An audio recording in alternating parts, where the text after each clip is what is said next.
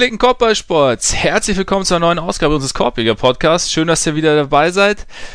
Die Conference Finals werden immer heißer oder kühler, also je nachdem, wie man es wie man's so sehen mag. Also es geht auf jeden Fall steil Richtung Finals. Letzte Woche hatten wir die Lottery. Es gab Trauer, es gab Freude, es gab Überraschungen. Freunde, es heißt, wir müssen reden. Und deshalb sitzt er mir wieder virtuell gegenüber der stets Unverbrauchte. Ole Freaks. Mein Name ist Max Marbeiter und Ole, bevor wir starten, muss ich dich fragen, du hast ja auch, du hängst ja auch gerne auf NBA Twitter rum, ne? Hin und wieder. Es, kommt vor, ja. Du guckst auch Game of Thrones? Ja. Wie machst du das momentan? Wenn die Folge in den USA schon ausgestrahlt wurde und hierzulande noch nicht und ja. Also Was, wie ich- tust du das? Ich guck's eigentlich jede Woche Montagabends halt mit meiner Freundin und bis Ja. dahin äh, ignoriere ich Twitter einfach komplett. Oder wenn ich irgendwie sehe, dass ich halt x Notifications habe, dann schaue ich da vielleicht mal rein, aber nie auf die Homepage, einfach weil es mich über die letzten Jahre schon ein paar Mal halt einfach kalt erwischt hat und da habe ich Ja. keinen Bock mehr zu. Es ist zum Kotzen, dass man das, also, dass man, also man kann es ja keine, also nicht effektiv verhindern, wenn man irgendwie bestimmte Wörter auf die, auf die Bannliste setzt. Auch wenn ich das im Moment gerne eigentlich für, für sämtliche ähm, Tage machen würde, weil einfach auch dieses Gejammer um jede Folge Game of Thrones, was halt Mhm. immer sofort nach jeder Folge irgendwie sich sieben Millionen Menschen irgendwie das Maul darüber zerreißen, wie schlimm das alles war und wie schlecht alle Scheiße, das alles und wie, wie das verkackt wurde. So, das geht mir total auf die Nerven. Ja. Aber man hat halt diese Überschneidung. Ähm, leider gibt es keine effektiven Möglichkeiten, das rauszufiltern, oder? Habe ich heute Morgen auch festgestellt, ja. Also auch, selbst Menschen, von denen du gar nicht erwartest, dass sie dich irgendwie, also von denen du eigentlich nur Basketball-Dinge erwartest, kommen dann plötzlich heute Morgen, eben war bei mir der Fall, ich machte Twitter auf, dumm wie ich war, vielleicht auch noch verschlafen und ähm, Matt Peck eigentlich, den, der im, im Bulls-Universum zu Hause ist, direkt einen Satz geschrieben und ich habe hab schon eine essentielle Information für die allerletzte Folge erhalten damit. Werde sie jetzt nicht preisgeben. Aber ja, also es ist so ein bisschen, es ist was mich ja so nervt, ich habe Game of Thrones gar nie so richtig intensiv geguckt. Weißt du? Ich habe irgendwann, ich habe angefangen, da hat es mir nicht so getaugt, dann habe ich gesagt, ja, egal. Und dann meine Freundin hat es gern geguckt. Ich bin dann irgendwann wieder eingestiegen. So mal mehr, mal weniger. Und jetzt die letzte Staffel habe ich mir gedacht, guck's halt richtig an. Das heißt, ich bin halt, ich will halt jetzt einfach nur nicht wissen, wie es halt ausgeht, bevor ich es geguckt habe. Und äh, ja, aber es war, glaube ich, die letzten Wochen immer schon mal, also gar nicht mal über Twitter. Letzte Woche, also meine Freundin war eine Woche nicht da, deswegen haben wir die vorletzte Folge erst gestern Abend geguckt. Donnerstag schreibt irgendein Spätzle in die falsche Gruppe. Übrigens, Freunde, das und das ist passiert. Weiß ja nicht, ob hier jeder schon auf dem Stand ist, deswegen sage ich das jetzt nicht. Clever. Ich war gerade, ich war, ich äh, war gerade am gespannt, überlegen, ne? ob ich dir noch irgendwelche Handzeichen geben soll, dass du die Fresse halten sollst. Ich, ich denke jederzeit mit. Sehr gut. Auf jeden Fall, ähm, ja, wusste ich da auch schon wieder Bescheid. Und ja, aber hilft da nichts, ne? Es gibt, es gibt Schlimmeres auf jeden Fall. Zum Beispiel in den Conference Finals 0 zu 3 zurückzuliegen. Was für ein Übergang. Ja, war, war, war ein bisschen holprig. Aber Das- das, also das kann ja noch besser werden. Ach komm. Nee, vor allem sind wir eigentlich noch gar nicht beim Thema, weil ähm, es wird natürlich um die Conference Finals gehen heute. Ist ja klar. Also sowohl Blazers gegen Warriors als auch Raptors gegen Bucks. Äh, dazu um die Lottery, wie gesagt. Und bevor wir starten, aber müssen wir, können wir, wir können gar nicht starten, ohne noch ein paar Hinweise in eigener Sache loszuwerden. Ne? Ja, das Sollen, sollen wir heute mal umgekehrt machen? Ja, äh, können wir machen. Ja. Das, äh, vielleicht ist es dann weniger holprig als sonst. Vielleicht, vielleicht. Wobei ich das bezweifle. Genau, wie die meisten, die hier mithören, das wahrscheinlich schon erfahren haben, äh, habe ich ein Buch geschrieben, was seit jetzt ungefähr zwei Monaten im Handel ist. Das Nowitzki-Phänomen heißt es. Könnt ihr überall dort bekommen, wo es Bücher gibt. Geht, wie man am Namen hört, ein bisschen um Dirk Nowitzki. Es geht auch ein bisschen um die anderen deutschen Basketballer, die Entwicklung des deutschen Basketballs und der NBA im Allgemeinen. Und nachdem ich gestern das erste Mal seit anderthalb Jahren wieder selber Basketball spielen war und gemerkt habe, dass das einfach keine Karriere mehr für mich wird, bitte ich euch sehr darum, kauft dieses Buch, weil anders wird es bei mir halt nicht weitergehen. Okay, wenigstens eine Karriere im Basketball. Genau. Spielerisch wird das eher nichts. Also ich kann ja mal kurz meinen Scouting-Report geben. Ne? Der, der Midrange-Jumper ist überragend. Der ist immer noch so in Richtung Sean Livingston, würde ich mal sagen. Okay. Die, ähm, der Touch um den Korb herum ist eher so, ah, pff, vielleicht Alfred Payton oder Ben Simmons. Nur halt, dass ich nicht danken kann und auch nicht springen kann. Aha. Grundsätzlich bewege ich mich ungefähr im Tempo von Don Nelson, aber der heutige Don Nelson, nicht der, der früher mal in der NBA gespielt Mhm, hat, sondern okay. jetzt der über 70-jährige Don Nelson. Mhm. Von daher. Klingt nach einer soliden Mischung. Ja, total solide. Ich, ich hab mir, Raymond Felton spielt so noch in der NBA, also. Bitte? Raymond Felton spielt so noch in der NBA, also. Das stimmt. Das stimmt. Aber ich habe nicht diese, also ich, ich glaube, dieses irrationale Selbstvertrauen habe ich nicht. Und das ist ja. ja schon etwas, was ihn da groß macht. Ja, das, das gehört, glaube ich, dazu, gerade bei der Kombination. Okay. Ja, aber auf jeden Fall, eine solide Freiplatzkarriere sehe ich da auf jeden Fall auf dich zukommen. Wenn da noch die, die, die äh, Kippe rechts im Mundwinkel hängt, dann kannst du, die, kannst du den, den Youngbloods kannst du ein bisschen zeigen, wie das Spiel gespielt wird. Absolut. Das ist jetzt eigentlich auch der Plan. Ja, ne? Noch so ein bisschen Plauze noch ein bisschen wachsen lassen und dann wird es. Ja, auf jeden Fall, äh, das Buch ist auf jeden Fall ein guter Start für eine Karriere, würde ich sagen. So nach allem, was ich gelesen habe davon. Sensationell. Und nachdem Ole sein Ding losgeworden ist, werde ich jetzt unser Ding los. Unsere Patreon-Seite, von der wahrscheinlich die meisten oder alle, die hier regelmäßig mithören, auch schon wissen. Und zwar solltet ihr euch aber noch nicht sicher sein, was es damit auf sich hat, über unsere Patreon-Seite, patreon.com slash Korpiger Podcast, Korbjäger in dem Fall mit. So ist es. Könnt ihr uns unterstützen monatlich, wenn ihr findet, dass wir hier nette Sachen erzählen, die Unterstützung verdient haben. Gibt es da unterschiedliche ähm, Tiers, wo ihr überlegen könnt, ob ihr uns 1 Euro im Monat spenden wollt, 2, 3 Euro. Und dann helft ihr uns damit sehr, sehr weiter. Also dann können wir damit ein bisschen mehr Zeit verwenden für den Podcast. Und wir freuen uns auch sehr drüber, wenn ihr das macht. Und bedanken uns natürlich wie jede Woche bei jedem, der das jetzt schon tut. Und dazu natürlich noch, wenn ihr uns regelmäßig zuhört über Spotify, über iTunes, dann abonniert uns sehr gerne. Hilft uns auch sehr weiter und schreibt uns Rezensionen. Gerade auf, ähm, auf Apple Podcasts ist das immer ähm, eine sehr, sehr gute Möglichkeit, den Podcast auch so ein bisschen zu pushen, in Anführungszeichen. Es ist auf jeden Fall, wirkt sich sehr, sehr positiv aus, selbst wenn es eine negative Rezension sein sollte. Haben wir es geschafft damit. Ja. Wobei wir natürlich, Moment, wir wollen natürlich nicht negativ aufhören, wobei wir natürlich hoffen, dass eher positive Rezensionen kommen. So. Besser. Oder positive Wertungen mit negativen Rezensionen. Alles oder, in Ordnung. Oder so. Oder so. Wir, wir bleiben an der Oberfläche, wie immer. Wie jede Woche. Und jetzt, jetzt erstmal wieder zum Service-Part natürlich, weil wahrscheinlich werden die meisten von euch noch nicht mitbekommen haben, wie es in den Playoffs aussieht. Und zwar Western Conference Finals, kna ganz knappe Kiste. Warriors 3, Blazers 0 nach genau drei Spielen. Wir werden da später noch genauer drauf eingehen. Siehst du noch ein Comeback, Ole, aber ganz kurz? Nee. Nee. Gar nicht. Nicht mal irgendwie. Siehst du noch einen Sieg? Für die das Blazers? Könnte schon, das könnte schon passieren, aber also mehr nicht. Glaube ich. Würde mich okay. sehr wundern. Es sei denn, Iggy fällt jetzt irgendwie länger aus, aber davon gehe ich mal nicht aus. Nee, hat er auch, hat er auch schon so halb in Warnung gegeben, ne? Dass es nicht so schlimm war, was da was er in Spiel 3 hatte, weshalb er nicht so lang spielen konnte. Dann im Osten ist es jetzt ein bisschen knapper seit vergangener Nacht. Da haben die Raptors ihr Heimspiel gewonnen nach doppelter Overtime und 2-1 führen die Bucks noch. Trotzdem tendiert es schon noch Richtung Milwaukee, finde ich. Ja, würde ich auch sagen. Hat zwar einiges, es, Dinge haben zwar gefruchtet, die Raptors ausprobiert haben letzte Nacht, also gerade Richtung Janis, aber irgendwie waren die Bucks für alles, was so gefruchtet hat bei den Raptors, trotzdem noch sehr, sehr nah dran am Sieg. Also Double Overtime ist, ja, also war keine, keine klare Kiste und äh, Kawhi hat auch sehr, sehr lange gespielt, glaube ich 51 Minuten, ne? Irgendwie um den Dreh rum. Auf jeden Fall äh, sehr ausgiebig. Ähm, Nikola Jokic hat irgendwo zu Hause nur ganz kurz mit dem Mundwinkel gezuckt und äh, hat sich dann wieder äh, der Sonne gewidmet, wahrscheinlich irgendwo zu Hause in Serbien. Aber ja, bevor wir da genau drauf, äh, darauf zu sprechen kommen werden, gehen wir aber jetzt Richtung Lottery.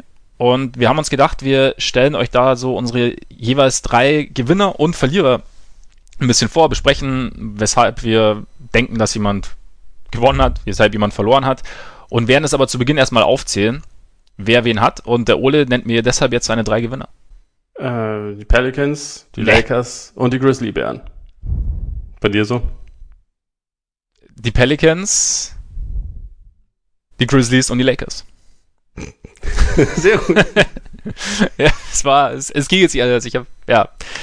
Kommen wir direkt damit zu den Verlierern. Vielleicht, vielleicht unterscheiden wir uns da so ein bisschen. Sind bei mir die Tanking-Teams allgemein, also grundsätzlich auch in Zukunft. Die Bulls mit zwei sehr, sehr nassen, weinenden Augen. Und auch ein bisschen die Celtics. Ja, also Celtics habe ich auch. Äh, die, die Hawks habe ich. Und halt die Suns und Cavs. Also auch so ein bisschen die, diejenigen, die getankt haben und Ja. Beziehungsweise sehr, sehr schlecht waren und nicht den Ertrag bekommen haben, den sie sich so ein bisschen, bisschen erhofft hatten. Ja, gut. Und dann habe ich noch zwei Teams bei neutral notiert. Äh, die Knicks und die Mavs. Ja. Für die es jetzt nicht mega geil gelaufen ist, aber auch bei weitem nicht so schlecht, wie es teilweise dargestellt wurde. Ja, genau, genau, stimmt, finde ich, ist auch, ist auch angebracht. Ähm, sollen wir mit den Pelicans am besten anfangen, weil das ist wahrscheinlich mit ja. so die, die interessanteste Geschichte. Also Pelicans haben den Number One Pick bekommen, damit zu 99,99999% äh, Zion Williamson. Ich glaube, da gibt es in diesem Jahr relativ wenig Diskussion, wer da als Nummer 1 über, also ausgewählt wird. Ich war ein bisschen, ich habe das ich bin, Witz, ich bin in dieser Nacht, bin ich, ich bin nachts aufgewacht und habe mir hab auf die Uhr geschaut und dachte, ah geil, Lottery schon rum. Dummerweise habe ich dann direkt auf mein Handy geguckt, weil ich äh, nicht mehr warten konnte bis, äh, war ein bisschen wie Weihnachten. Ich hatte ja, ich, ich hatte ja ein bisschen Hoffnung, dass da. Und dann hast du doch wieder nur Taschentücher bekommen. Da habe ich doch wieder nur Taschentücher bekommen und ich konnte dann auch erstmal nicht mehr einpennen. Das war, war ein bisschen, war, war, war strategisch saumäßig blöd gelöst von mir. Aber äh, ich hatte dann, ich hatte ganz kurz, ich hatte ganz kurz meinen, meinen persönlichen äh, meine persönliche Verschwörungstheorie habe ich mir dann kurz gesponnen, als ich so gesehen habe. Ne? Pelicans an 1, Lakers an 4, dachte ich mir, aha, geschickt gemacht NBA. Jetzt können die Pelicans äh, Anthony Davis also besseren Gewissens abgeben, weil sie haben ja Zion Williamson. Und ähm, dazu haben die Lakers noch ein, noch ein Asset zusätzlich, mit, denen sie, mit dem sie den Pelicans in Trade versüßen können. Habt ihr gut gemacht. Möchte gleich natürlich anfügen, dass bei der ganzen Geschichte in meinen Augen ziemlich sicher nichts verschoben wurde. Es ist einfach passiert, wie es passiert ist. Aber das war so kurz mein, mein Gedankengang und der ist ja auch irgendwo weiterhin sinnvoll in Anführungszeichen, weil die Implikationen ja dieselben bleiben. Also die Pelicans haben jetzt theoretisch einen Cornerstone für die Zukunft bekommen mit, mit Williamson und die Lakers haben zusätzliches Trade Asset bekommen. Aber wird, wie siehst du das? Wurde ja auch schon lang und äh, breit besprochen, ähm, seitdem die Lottery durch ist. Erhöht Zion die Chance, Davis zu halten? Ja, würde ich schon sagen. Also beziehungsweise es äh, reduziert ein bisschen den Druck der Pelicans, dass sie jetzt irgendwie ganz schnell handeln müssen. Würde ich auf jeden Fall sagen, weil wenn sie den Nummer 1 Pick nicht bekommen hätten, sondern meinetwegen irgendwie an 7 oder so dran wären oder an 8. 7 ist scheiße. also, hallo, der Finisher wurde auch an 7 gepickt. Ja, aber also, in diesem Draft. Schauen wir mal. Ja. Schauen wer wir weiß, mal. wer weiß. Ähm, wenn sie den, also wenn, wenn sie nicht so weit oben gelandet wären, dann wäre es ja eine naheliegende Möglichkeit oder Strategie gewesen, halt zu versuchen, im Zuge der Lottery halt, äh, nicht im Zuge der Lottery, sondern im Zuge der, des Draftabends da äh, irgendwelche Deals einzufädeln, dass man halt diesen Nummer 1 Pick bekommt, weil das galt ja immer so als der eine, also das eine Asset, was halt der adäquate Gegenwert wäre mhm. für Davis. Jetzt hat man es selber. Äh, man hat eine neue Perspektive in New Orleans. Also ich meine, nach allem, was man jetzt bisher hört, will ja Davis trotzdem weg. Aber man kann auch erstmal sagen, hey, wir probieren das jetzt erstmal aus, weil vielleicht merkst du, die Leute wollen Zion sehen, es kommen auf einmal Leute in die Halle, was glaube ich tatsächlich passieren wird und was die letzten Jahre in New Orleans nie der Fall war. Man hat so ein bisschen Excitement rund ums Team. Man hat jetzt ein neues Front Office, das äh, für Kompetenz steht, im Gegensatz zu dem, was mhm. da vorher war. Man hat, äh, das ist ja so ein bisschen unterm Radar geflogen, aber die Suns haben ja, äh, ich meine, die Pelicans haben den äh, Head of äh, Medizinstab vom, von den Suns abgeworben, der äh, da ja seit 10, 20 Jahren irgendwie einen super Ruf genießt und Leute wie Steve Nash, Murray Staudemeyer fitter bekommen hat, als sie jemals sonst in ihrer Karriere waren. Vor allem Was, glaube ich, schon auch ein klares Zeichen dafür ist, die Pelicans nehmen das jetzt ernst. Die wollen jetzt nicht mehr, nicht mehr nur so quasi der, der äh, Stiefbruder von den, von den Saints sein, sondern halt eine eigene, selbstständige, vernünftige Organisation sein. Sie haben ja auch ihre, ihre Training Facilities haben sie auch irgendwie umgebaut oder ausgebaut genau. für 800.000 Dollar, was auch immer. Also genau, da wird jetzt, da wird jetzt investiert, da wird Geld in die Hand genommen. Sie haben auch von den Nets den Trajan Langdon auch noch äh, abgeworben. Also sie versuchen da halt eine neue Perspektive zu schaffen. Und ich glaube, man kann das halt durchaus erstmal versuchen, ähm, wenn jetzt nicht ein Angebot reinkommt, wo sie sagen, das muss man machen. Kann natürlich passieren, weiß ich jetzt nicht, aber äh, sollte das nicht so sein, kann man die Saison auch erstmal halt mit Davis versuchen zu beginnen, weil der wird jetzt, glaube ich, auch nicht sagen, dann spiele ich halt gar nicht. Ja. Ähm, Wäre wär jetzt für ihn auch kein guter Look und dann kann man halt ausprobieren, so vielleicht haben wir jetzt hier die krasseste Frontcourt-Kombination in der NBA und vielleicht macht es äh, Davis dann sogar Spaß, da mitzumachen. Äh, und vielleicht entsteht da jetzt ein kompetentes Team und wenn nicht, dann kann man halt zur Trade Deadline immer noch sagen, okay, einen gewissen Gegenwert wird er schon noch haben. Also äh, abgesehen davon, dass es den Pelicans äh, auf jeden Fall ja ein riesen, ein riesen Hoffnungsträger für sie ist, ist es gleichzeitig auch etwas, was ihren Druck halt reduziert. Deswegen, ja, besser hätte es natürlich nicht laufen können. Zumal ja, wie du schon sagst, so bester Frontcourt in Anführungszeichen der NBA, also die beiden passen ja auch tatsächlich zusammen. Also ich glaube, die könnten so relativ, relativ gut nebeneinander existieren und auch voneinander profitieren auf dem Court. Also wenn man sich jetzt überlegen könnte, was für ein Bigman neben Zion spielen sollte, dann ist, glaube ich, Davis eine relativ gute Variante. Also einfach, weil Davis rausgehen kann, wenn Zion unterm Korb ist, weil, weil Davis Länge mitbringt, Zion Masse mitbringt. Also ich glaube, das, das wäre schon nicht so schlecht. Was ich auch ganz interessant finde bei der ganzen Sache ist, dass also ich sehe es ähnlich, dass sie jetzt, dass sie jetzt weniger Druck haben. Also dass sie, dass sie jetzt vielleicht erstmal abwarten und sagen, wie, wie entwickelt sich's mit Davis oder dass sie es zumindest tun können und dann erst Richtung, Richtung Februar Trade Deadline dann schauen, ob sie, ob er noch weg will, was sie dafür bekommen können. Gleichzeitig, wenn sie ihn traden, finde ich, haben sie eine, eine wesentlich klarere Idee, in welche Richtung es gehen soll danach. Also ja. was sie, was sie für Assets haben wollen oder was für Assets sie brauchen, weil sie eben jetzt mit, mit Zion quasi schon die nächste Basis haben. Und das heißt, sie können viel gezielter Teams sagen, okay, den wollen wir, den wollen wir. Und es geht nicht mehr darum, nur, es geht nicht mehr nur um Best Player Available, sondern auch, okay, was, was passt zu Zion? Und, und vielleicht auch welches Team hat denn Spieler, die, von denen wir denken, dass sie gut zu Zion passen. Und von daher, glaube ich, ist, ist das auch nochmal irgendwie, ja, ein zusätzlicher, also natürlich ein zusätzlicher Vorteil bei, bei dieser, in dieser ganzen äh, Davis-Saga, dass sie da jetzt irgendwie eine klare Idee haben. Und äh, wie, du, wie du schon sagst, ich glaube, mit Griffin und auch Trajan Langton und so haben sie da, glaube ich, auch Leute die diese, diese Voraussetzung auch für sich nutzen können. Ja, kann ich mir auch vorstellen. Und ja, ich bin, ich bin gespannt, was da jetzt rauskommt. Also ich meine, die, die Trade-Interessenten, wie gesagt, bleiben ja irgendwie. Wahrscheinlich dieselben, die es auch schon vorher waren. Es hat sich jetzt schon ein bisschen verschoben, finde ich, aber also vielleicht, wenn man jetzt mal so die, die, die Klassiker nimmt, so wie jetzt also Lakers, Celtics und, und, und nix, so Richtung, Richtung Lakers vielleicht. Oder durch den Nummer 4 Pick. Wobei ich ganz kurz, ich bin mir bei den Lakers halt immer noch nicht sicher, Brandon Ingram als Spieler ja, aber diese diese Geschichte mit der mit dem Blutgerinnsel ist halt finde ich für eine Zukunft für die Zukunft schwierig. Selbst wenn man sagt, er ist jetzt, also für den Moment ist es weg. Er ist nicht Chris Bosch und wir hoffen alle, dass es nie wiederkommt, aber du weißt es halt nicht. Also ich finde, das ist halt schon ja. immer noch so ein kleiner so ein kleines Aber hinten raus, was vielleicht auch in dem Trade noch eine Rolle spielen könnte. Ja, sehe ich auch so. Also tue ich mich auch schwer, das einzuschätzen, weil also wir jetzt natürlich auch nicht den medizinischen Background haben und natürlich auch den Einzelfall nicht kennen. Also man, man kann es halt einfach nicht vorhersehen. Ja.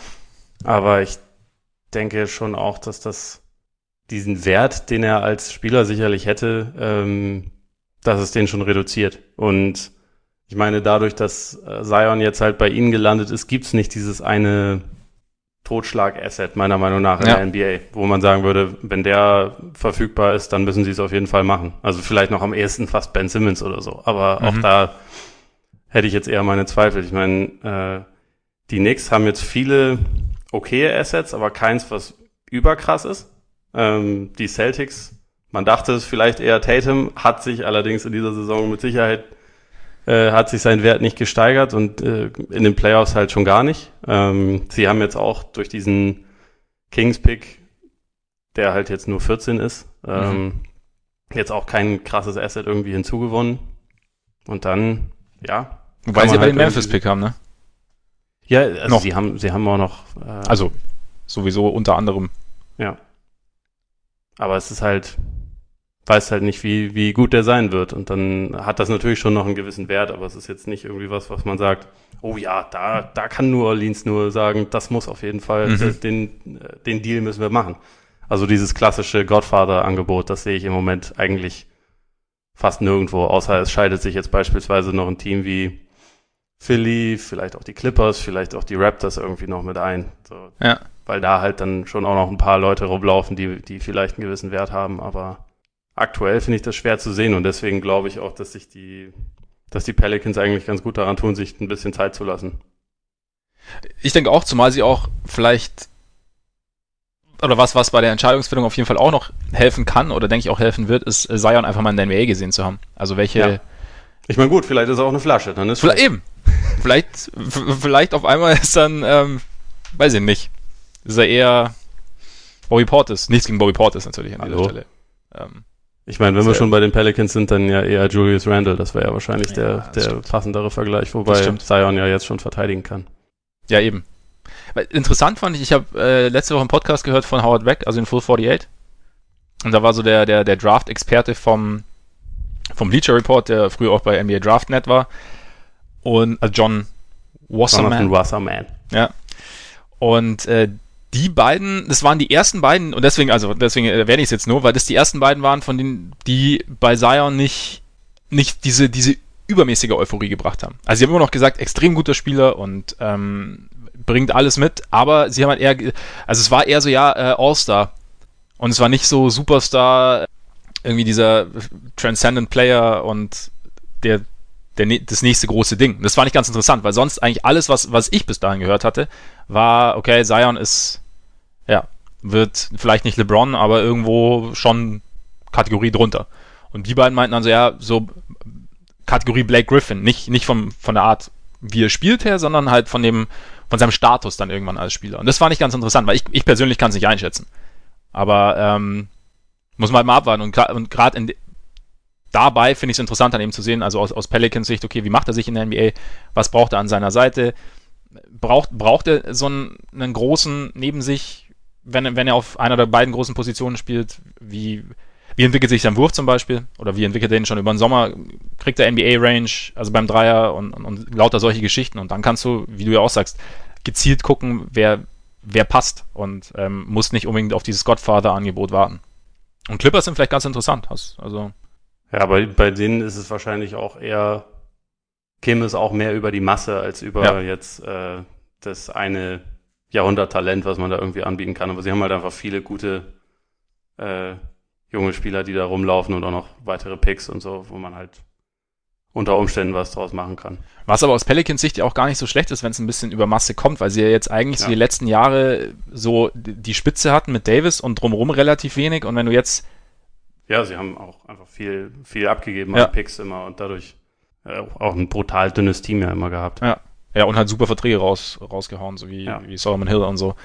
Aber genau, eben. Und dann, wenn du jetzt, wenn du jetzt ein, ein breites, talentiertes, junges Team bekommst, ergibt ja theoretisch auch Sinn, wenn du um einen jungen potenziellen Superstar, All-Star, was auch immer er dann sein wird, ähm, aufbaust und ich meine, Alter ist natürlich auch immer so eine Sache bei, bei Davis und bei, bei Zion. Also Davis ist nicht alt, ich glaube 26 oder so. Ich glaube auch. Aber es ist natürlich so, aus Davis Sicht ist natürlich auch die Frage, okay, Zion, klar, das ist große Versprechen irgendwie an die Zukunft, aber ich will ja jetzt gewinnen. Als Anthony Davis. Oder so schnell wie möglich. Und wie, wie schnell ist es möglich mit einem 19-Jährigen?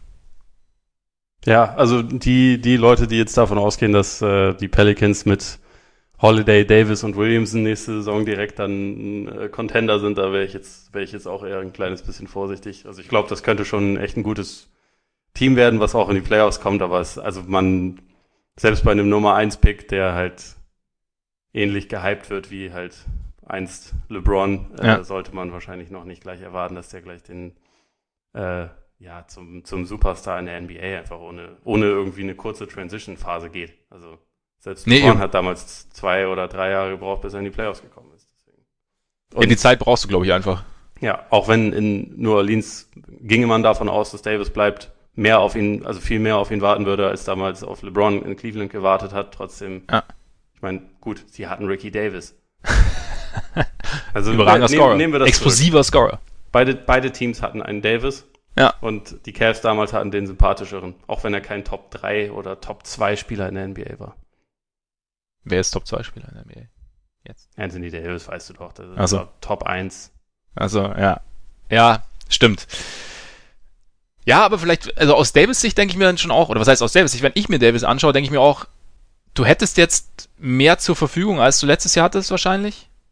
Es sollte ein bisschen mehr kommen, wenn er bleiben würde, als letztes Jahr kam. Auch wenn du sagst, Zion ist jetzt noch nicht derjenige, der jetzt irgendwie deine Franchise irgendwie auf das nächste Level hieft, aber er ist trotzdem jemand, der dir, der dir Qualität bringt. Oder der zusätzliche Qualität bringt. Und dann, und Jerry Holiday fällt immer so ein bisschen hinten runter, weil so ganz schlecht ist der nämlich auch nicht.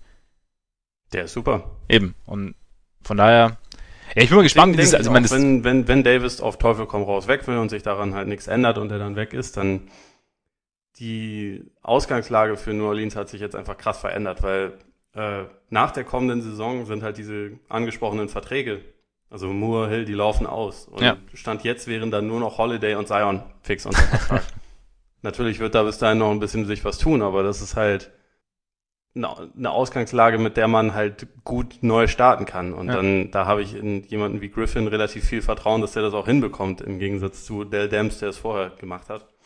Äh, da dann vielleicht nicht den einen oder anderen Schwachsinnsvertrag auszuhändigen, sondern halt eher zu schauen, was, was passt, was brauchen wir und äh, es ist jetzt nicht so, dass da jetzt irgendwie dann der garantierte Erfolg jetzt eingezogen wäre, aber sie haben jetzt einfach einen sehr also wieder eine sehr, sehr viel bessere Perspektive und auch die Möglichkeit, da tatsächlich mal so was ähnliches wie eine Destination-Franchise zu werden, wo vielleicht sogar mal jemand freiwillig hin will, ohne dass man ihn komplett überbezahlt.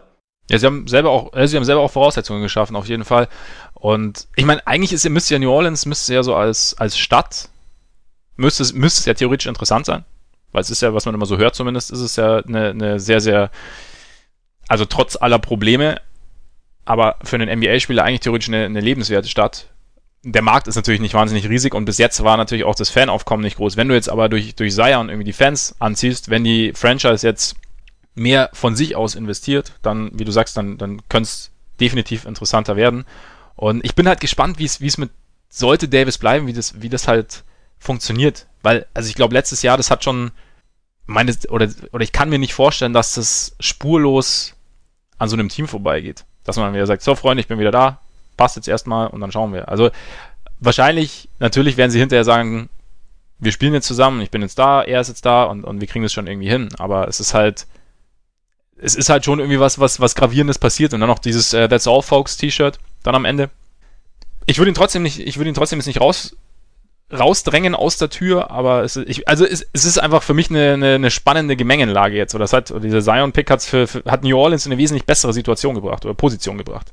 Ja, absolut. Und also ich glaube ehrlich gesagt, auch wenn, wenn man da vielleicht am Anfang skeptisch ist, wenn die dann halt die ersten Siege zusammen einfahren und da Davis und Williamson überragend nebeneinander ja. aussehen, dann ist das, glaube ich, schnell vergessen. Also das äh, ist, glaube ich, alles ziemlich schlecht gelaufen. Und wie gesagt, es kann auch nach wie vor darauf äh, hinauslaufen, dass Davis halt unbedingt weg will. Und wenn das so ist, dann passiert das halt. Aber ich glaube nicht, dass diese, also dass da das Tischtuch irgendwie komplett zerschnitten wäre oder so.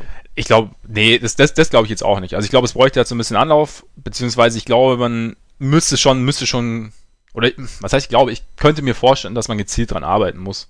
Weil es halt einfach eben, weil er ja quasi gesagt, okay, Freunde, mit euch nicht mehr und jetzt okay, Freunde, doch wieder mit euch.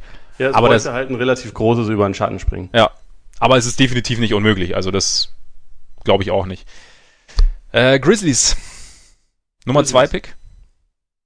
Auch da haben sich die äh, Möglichkeiten halt verändert, weil also man geht ja davon aus und sie haben das ja auch schon quasi anscheinend weiter an andere Teams kommuniziert, dass sie Ja Morant draften werden, was dann wohl die neue Lösung auf Point Guard wäre wo man dann überlegen kann, traden wir dann Conley oder behalten wir vielleicht Conley erstmal noch, damit der so ein bisschen den Mentor macht, der sowieso, wie, wie, wie wir das in jeder Folge bei irgendwelchen Trade-Szenarien feststellen, eigentlich überall reinpasst. Ja. Also vielleicht passt er auch neben Jamorant. Ähm, ich glaube, dass sie ihn wahrscheinlich eher traden werden, aber sie haben da jetzt halt einfach eine andere Ausgangslage und auch da kann man dann mit Jaron Jackson Jr., von dem ich nach wie vor extrem viel halte, und Morant, den ich ehrlicherweise ein paar Mal habe spielen sehen, jetzt noch nicht perfekt einschätzen mhm. kann, aber der sicherlich, glaube ich, schon einige gute NBA-Skills, vor allem halt diese krasse Athletik und so und äh, auch Übersicht mitbringt, da kann halt schon was dann entstehen. Also um diese, um diese 1-5 oder 1-4-Kombo. Ja. Es kam jetzt auch relativ überraschend, also die Chancen der Grizzlies auf den 1-2-Pick waren jetzt nicht, oder auf den Number 1-Pick waren jetzt auch nicht riesig und ja, im Prinzip, also ich meine, bei dem Draft geht es ja mittlerweile größtenteils um, um Morant und um, um Zion, noch so ein bisschen um RJ Barrett, mit Abstrichen aber mittlerweile nach der College-Saison.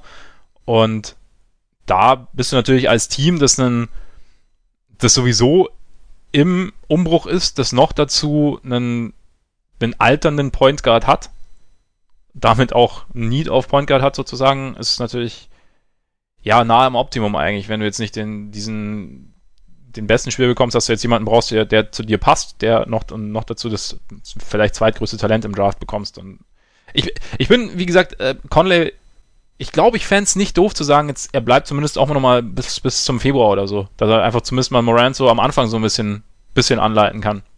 Kommt natürlich ganz drauf an, was, was andere Teams jetzt bieten. Also wenn du jetzt natürlich irgendwie das, das Traumangebot kriegst aus Utah, aus, vor allem aus Chicago natürlich, da gibt es ganz viel Potenzial. Also, ähm, Nummer, den Nummer 7 Pick für Mike Conley. Ja, finde find, find ich, find ich okay. Also.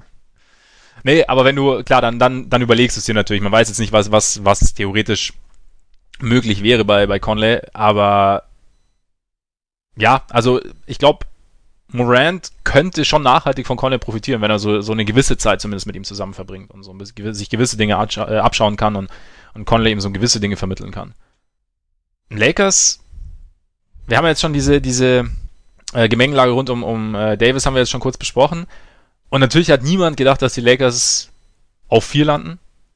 Es war auch, ich fand es auch äh, sehr witzig, wie äh, die Reaktion von Bill Simmons in seinem äh, in seiner Live-Show, wie, ja. wie das Entsetzen immer größer wurde, als äh, das als Richtung Nummer 1 Pick ging und die Lakers immer noch nicht genannt waren und äh, dann die Erleichterung, als es nur vier war.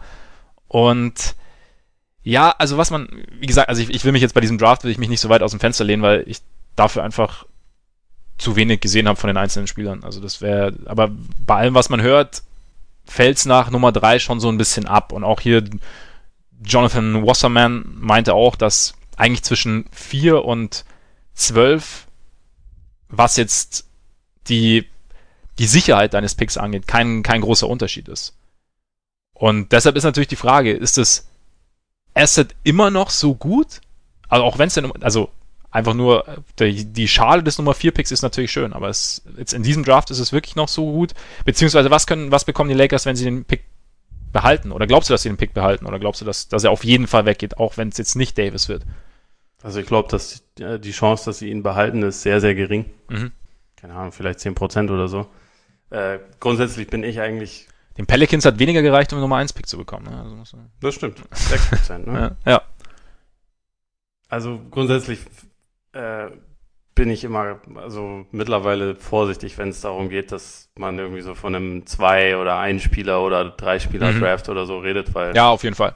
Dafür ist es dann doch einfach zu schwierig vorherzusehen, wie jemand dann auf dem nächsten Level funktioniert und das haben wir über die letzten Jahre schon so oft gesehen. Also ich glaube, das beste Beispiel ist immer noch der Jahrgang von ähm, von Janis. Äh, in dem, glaub, Anthony Bennett auf 1 war, Oladipo auf 2 und die beiden besten Spieler des Drafts waren dann Janis auf 14 oder 15 und 15, Rudy Gobert auf 27. Ja.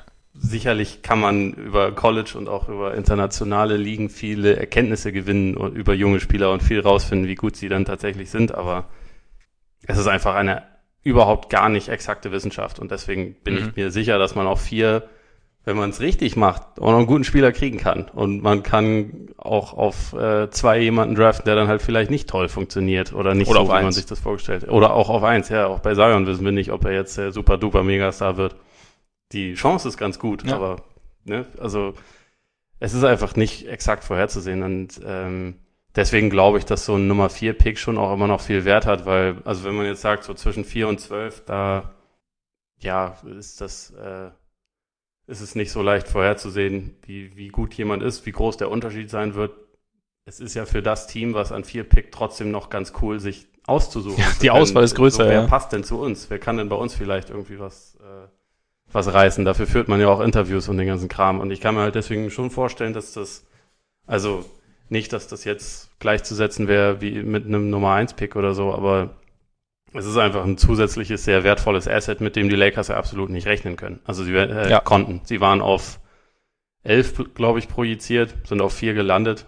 Das ist äh, seit Monaten das erste Mal, dass was richtig Gutes bei den Lakers passiert ist. Also ohne eigenes nach, Zutun. Ja, ohne eigenes Zutun. Wahrscheinlich auch. Wahrscheinlich deshalb.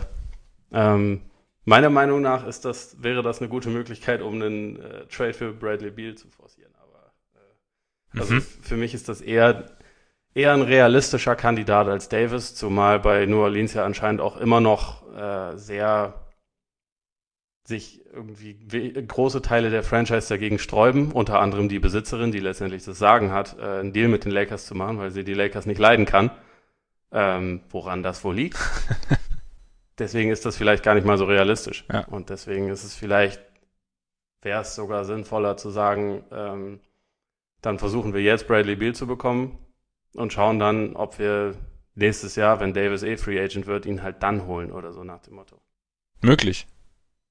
Ja, also, ich glaube halt einfach, dass, dass, dass Beal eher, eher zu haben ist für die Lakers als, äh, als Davis. Ja, und dass er ihnen sehr helfen würde. Sowohl eins als auch zwei kann ich mir sehr gut vorstellen. Also, dass er ihnen helfen würde, definitiv. Ich bin halt gespannt bei Davis, was jetzt passiert, wenn jetzt David Griffin und Georgia Langdon zu Gail Benson kommen, also der Besitzerin, und sagen, pass auf, das, das ist jetzt das Angebot der Lakers oder die Angebote haben wir. Das ist das Angebot der Lakers. Aus den und den und den und den Gründen denken wir, dass es für uns als Franchise das mit Abstand beste Angebot ist. Und dann bin ich halt gespannt, ob sie dann wirklich immer noch sagt, nee, trotzdem. Machen wir nicht. Also ich kann, ich kann den, den Ärger kann ich nachvollziehen. Es kann auch passieren, dass sie, dass sie trotzdem sagt, okay, nee, Lakers auf keinen Fall. Im Prinzip müssen sie gar kein Angebot abgeben. Aber es ist halt, wenn, wenn dein, dein GM oder dein, deine, deine komplette sportliche Verantwortung sagt, das, das passt perfekt zu uns, weißt wenn sie auch den, den, den Plan dann irgendwie ihr, ihr darlegen können, okay, hier haben wir Zion, hier haben wir Holiday noch, der ist zwar deutlich älter, aber mal schauen, wie, wie das dann, was daraus dann wird, aber das ist das, was wir haben und das kommt dann dazu und so und so funktioniert es und mit diesem Paket funktioniert es am besten könnte ich mir schon vorstellen, dass sie es auch tut. Aber du hast schon recht, natürlich sind die Wizards wahrscheinlich in der Theorie eher bereit, mit den Lakers zu, äh, einen Trade einzufädeln, als jetzt die Pelicans nach der, nach der Vorgeschichte. Also kann ich mir schon auch vorstellen. Und der Nummer 4 Pick ist da sicherlich, sicherlich äh, eine, ein guter Ausgangspunkt mit allem, was da noch so bei den Lakers noch so dazukommt, was man den Wizards geben kann. Und ich meine, die Wizards jetzt im John Wall Gefängnis, eigentlich können ja, sie. Und sie haben auch halt kein Glück gehabt im Gegensatz nee. zu anderen Teams. Die haben keinen Sprung nach vorne gemacht nee. in der Lottery. Nee, stimmt. Was ja noch irgendwie mal so ein kleines, äh, kleines Fünkchen Hoffnung wieder gegeben hätte. Ja. Das ist halt nicht passiert und dadurch kann ich mir schon vorstellen, dass die vielleicht auch noch eher sagen, äh, gut, mit Biel wird es wahrscheinlich jetzt erstmal trotzdem nicht so richtig viel besser werden, als es letzte Saison war. Nee. Ich meine, klar, Biel das ist witzig. Ich denke, ich erwische mich dann selber manchmal, wenn ich denke, okay, wie alt ist Biel, wenn jetzt John Walls Vertrag ausgelaufen ist? Aber das dauert ja leider noch ein bisschen. Ähm, aber das also, fängt ja jetzt erst an, dieser ja, Vertrag. Ja, fängt ja jetzt erst an und es ist irgendwie echt witzig, in was für Kategorien dann man irgendwann dann denkt. Also so, okay, und dann aber auch so, okay, äh, damit impliziert, die Fran der Franchise sind jetzt einfach erstmal die, die Hände gebunden gefühlt.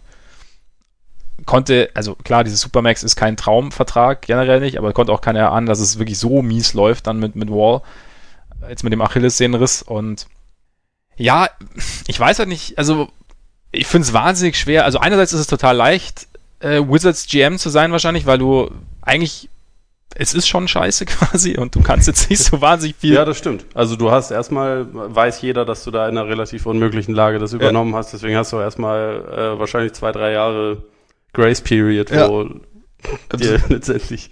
Also Try and Error ist okay. Kann bisschen Risiko mal, mal gucken, vielleicht geht da ja irgendwie was. Aber ich meine, andererseits ist natürlich, ist es umso schwerer, weil was für eine Strategie entwickelst du da? Du hast halt diesen, diesen riesigen Vertrag, du weißt nicht, wann genau John Wall zurückkommt, du weißt vor allem nicht, wie John Wall zurückkommt, du weißt nicht, wie er, wie er sich entwickelt. Und, und du hast halt einfach immer diesen, ja, diesen, diesen großen Teil des Caps, der ist halt einfach schon mal weg. Und was du dann draus machst und ob du dann halt, ob Beal also du, es ist ja nicht mal gesagt, dass du jetzt quasi Talent brauchst, weil du ja immer noch, du hast ja immer noch John Wall, der, der deutlich älter ist. Du weißt nicht genau, wie seine, wie seine Athletik ist, du weißt, eben, du weißt nicht, was für ein Spieler du bekommst, aber du, du hast irgendwie keinen Zeitplan im Prinzip als GM. Also von daher ist es, ist es schon sehr, sehr kompliziert und dann kann es natürlich sein, dass du sagst, okay, wir wollen wenigstens irgendwie halbwegs relevant bleiben und behalten deswegen Bier. Weiß ich jetzt nicht, ob das, ob das sinnvoll ist, aber du kannst es halt, es ist halt schwer, einfach alles einzureißen, weil du halt einfach ja, weniger Möglichkeiten hast im Prinzip als andere Teams. Aber Kannst du immer noch darauf hoffen, dass in den nächsten Tarifverhandlungen wieder eine äh, Amnestieklausel ausgehandelt wird. für, für Supermax-Verträge, weil ja. das doch keine so gute Idee war. OKC und Washington und Houston, sie alle hoffen darauf. Ja. Ja, die, diese Verträge. Ja, aber ja gut, vielleicht, aber vielleicht geben sie Beal ab und dann sind die Lakers natürlich ein Kandidat. Also dann, das stimmt schon. Ich meine, was natürlich bei den Lakers schwierig ist, dass sie alle, die mit den Lakers schon verhandelt haben, werden weiter mit quasi mehr oder weniger den, den gleichen äh, oder denselben Personen verhandeln. Denn ja, mit dem, mit dem Pelikan und dem Rambis-Ehepaar. Genau. Also viel besser kann es ja eigentlich Ja. laufen. der Magische ist zwar raus, aber ähm, der Pelikan ist noch da und es wird auch keinen keinen Partner geben. Also den, den neuen Magischen wird es nicht geben. Bedeutet das jetzt im Umkehrschluss, dass äh, Familie Rambis eigentlich jetzt einen auf Magic macht? Ja, also wahrscheinlich nicht, nicht ganz so öffentlich. Dafür wahrscheinlich. Also es, sie wurden ja, Kurt Rambis wurde jetzt als Schattenpräsident bezeichnet. Ja. Was ich für sich schon unfassbar lustig finde. ähm, und dass seine Ehefrau auch da total involviert ist anscheinend bei allen Entscheidungen, finde ich auch irgendwie relativ lustig. Also Hat die irgendeine, also gibt es dafür einen Grund? Hat die irgendwie eine Vergangenheit, wo du sagst, die hat auf jeden Fall Ahnung? Also ich kenne sie gar nicht. Also soweit ich weiß, ist sie einfach nur äh, so mit die engste Vertraute von Genie Bass. Okay. Aber also ich weiß nicht, ob sie in, im Basketball irgendwann mal gearbeitet hat. Okay. Nee, ist ja auch nicht. Ist ja auch nicht so wichtig.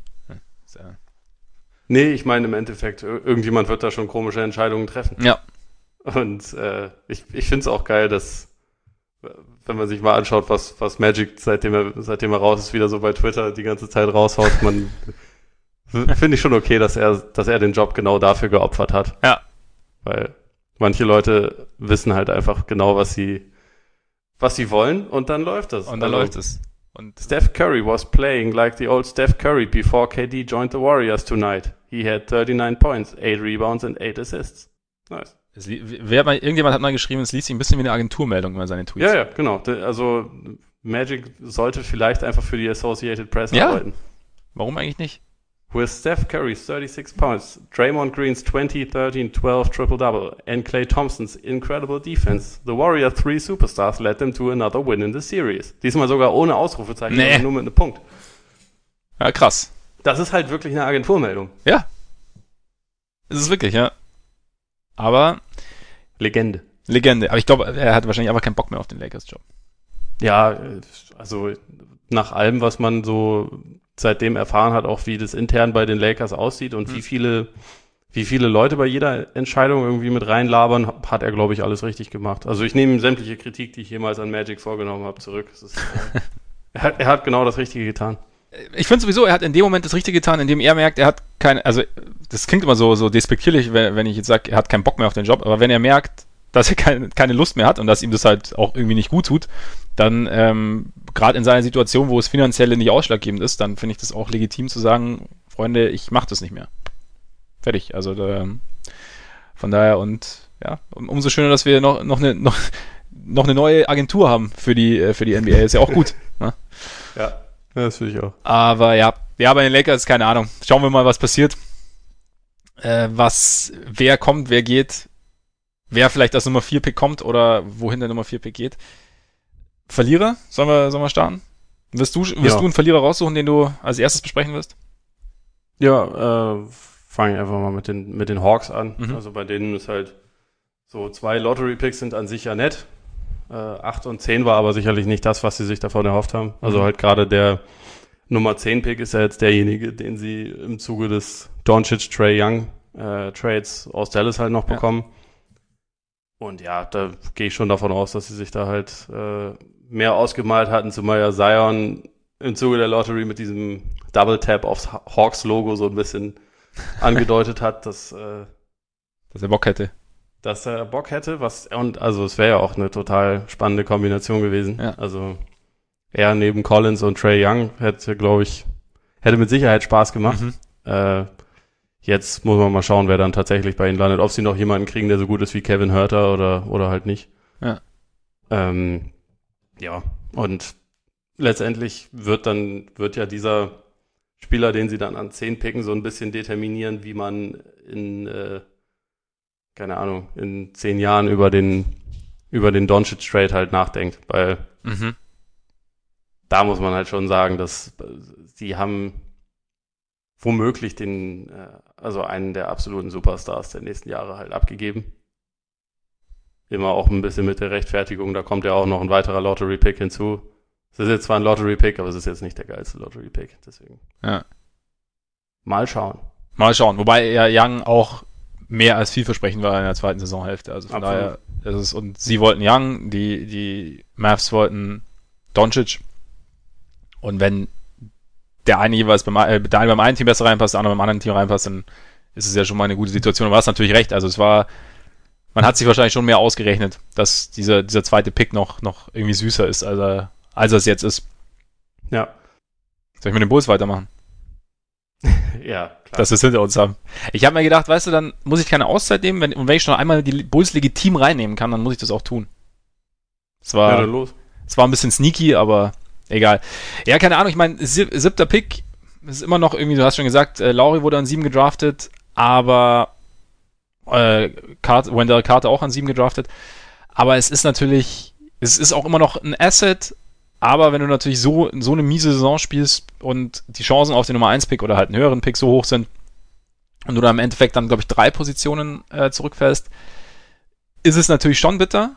Und vor allem, weil es halt, glaube ich, für die Bulls so die einzige Chance war, sich von außen nochmal, oder von außen richtig signifikant zu verbessern. Also ohne, dass sie jetzt irgendwas opfern müssen, weil äh, Free Agent mäßig ist es, glaube ich, wirklich schwierig. Also so was man, das kriegst du mal, wenn so ein bisschen liest, so rund um die Bulls. Also sie, sie, sie gelten nicht, nicht wirklich als beliebte Franchise bei Spielern was? und auch bei ähm, anderen anderen Front Offices, also selbst das die Verhandlungen. Das kann ich mir absolut nicht vorstellen. Ja, ich, ich verstehe es auch überhaupt nicht. Also und äh, ja, irgendwie ist es hat keiner so richtig Bock nach Chicago zu gehen, was ich einfach das, das ist immer, wenn ich wenn ich das wenn ich da dran denke und das, das regt mich so auf, wie kann man also wie kann man diese Voraussetzungen so an die Wand fahren? Ich verstehe es einfach nicht. Also vielleicht wer weiß, vielleicht belehren sie uns eines Besseren, aber ich denke mir mal, du könntest theoretisch müsste eine beliebte Franchise zumindest für Spieler sein. Zumindest als Spieler müsstest du halbwegs Bock haben, nach Chicago zu gehen. Du hast einen der größten Märkte, du hast eine, du hast eine riesige Halle, du hast äh, eine coole Stadt, du hast äh, eine legendäre Franchise, du hast Geschichte, du hast äh, laute Fans. Aber sie haben es echt geschafft, irgendwie so die letzten Jahre, dass, dass keiner so richtig Bock hat. Ja, und deswegen wäre natürlich so ein, so ein hoher Pick, also Nummer eins, gerade Nummer zwei Pick wäre auch noch interessant gewesen mit Morant, weil Point Guard ist ja das, große Need momentan und darum geht's jetzt eigentlich auch. Also jetzt halt die Frage, was jetzt und ähm, jetzt mit an sieben, also werden schon diverse Point Guards gehandelt, ähm, vor allem so Kobe White von North Carolina. Kann ich auch keine Meinung dazu abgeben momentan, aber der steht momentan, momentan wohl relativ hoch im Kurs, aber auch äh, Mike Conley hört man tatsächlich auch immer wieder, dass sie da irgendwie Interesse, Interesse hätten. Ist die Frage, was sie bieten können. Also klar, der Nummer 7 Pick, aber dann muss da noch natürlich noch irgendwas kommen. Ich weiß jetzt nicht, was da, was da so kommen kann. Ähm, Archidiakono. Archidiakono zum Beispiel oder äh, Hutchison. Ar Archie und Hutch wären natürlich äh, ein geiles Duo für die, für die Grizzlies. Mhm. Das stimmt. Die werden auch garantiert ausreichen. Ja. ja, und der Nummer 7 Pick. Nicht vergessen. Nee, Conley ist eher schwierig, was ich jetzt so gehört habe. Es gibt noch anscheinend, ähm, so Lonzo Ball soll noch, soll irgendwie auch noch ihr Interesse, also das, an dem sollen sie auch Interesse haben. Da hat ja Familie Ball auch schon signalisiert, dass sie Chicago durchaus interessant finden. Haben sie? Äh, ja, ich glaube, Lavar hat oder irgend oder war es sogar Lonzo. Ich dachte, der will nach Phoenix. Das ja, das war ihr, das war ihr Favorit, genau. Also Phoenix war der Favorit, aber sie haben da in, in, im Zuge dieser Aussage gegenüber also Chicago fänden sie auch noch nicht schlecht. Und da diskutiert man jetzt so rund um so im, im, im Presseuniversum der Bulls halt, wie das, wie das gehen kann. Und da ist natürlich die gleiche Thematik wie bei Conley, dass du im Prinzip, wenn du nicht bereit bist, dich jetzt von Carter oder von Lauri oder ja, von Carter oder von Lauri zu trennen, dass du dann eigentlich nichts hast, was du anbieten kannst oder was, was du auf den Nummer 7 Pick äh, drauflegen kannst. Deswegen hat jetzt äh, hier mein seit heute spezieller Freund Matt Peck hat, hat da äh, zusammen mit seinem Kollegen im, in dem Bulls-Podcast irgendwie einen, einen Drei-Team-Trade ins Spiel gebracht. Und äh, wo es auch so ein bisschen um, um Anthony Davis ging, also dass sie eventuell da noch als drittes Team mit einsteigen könnten, die den Deal noch so ein bisschen versüßen können und da am Ende dann Ball rausziehen. Ob das klappt, keine Ahnung. Also ich fände Ball tatsächlich auch interessant in Chicago, einfach weil er ähm, zwei Dinge abdeckt, die du neben Zach Levine brauchst.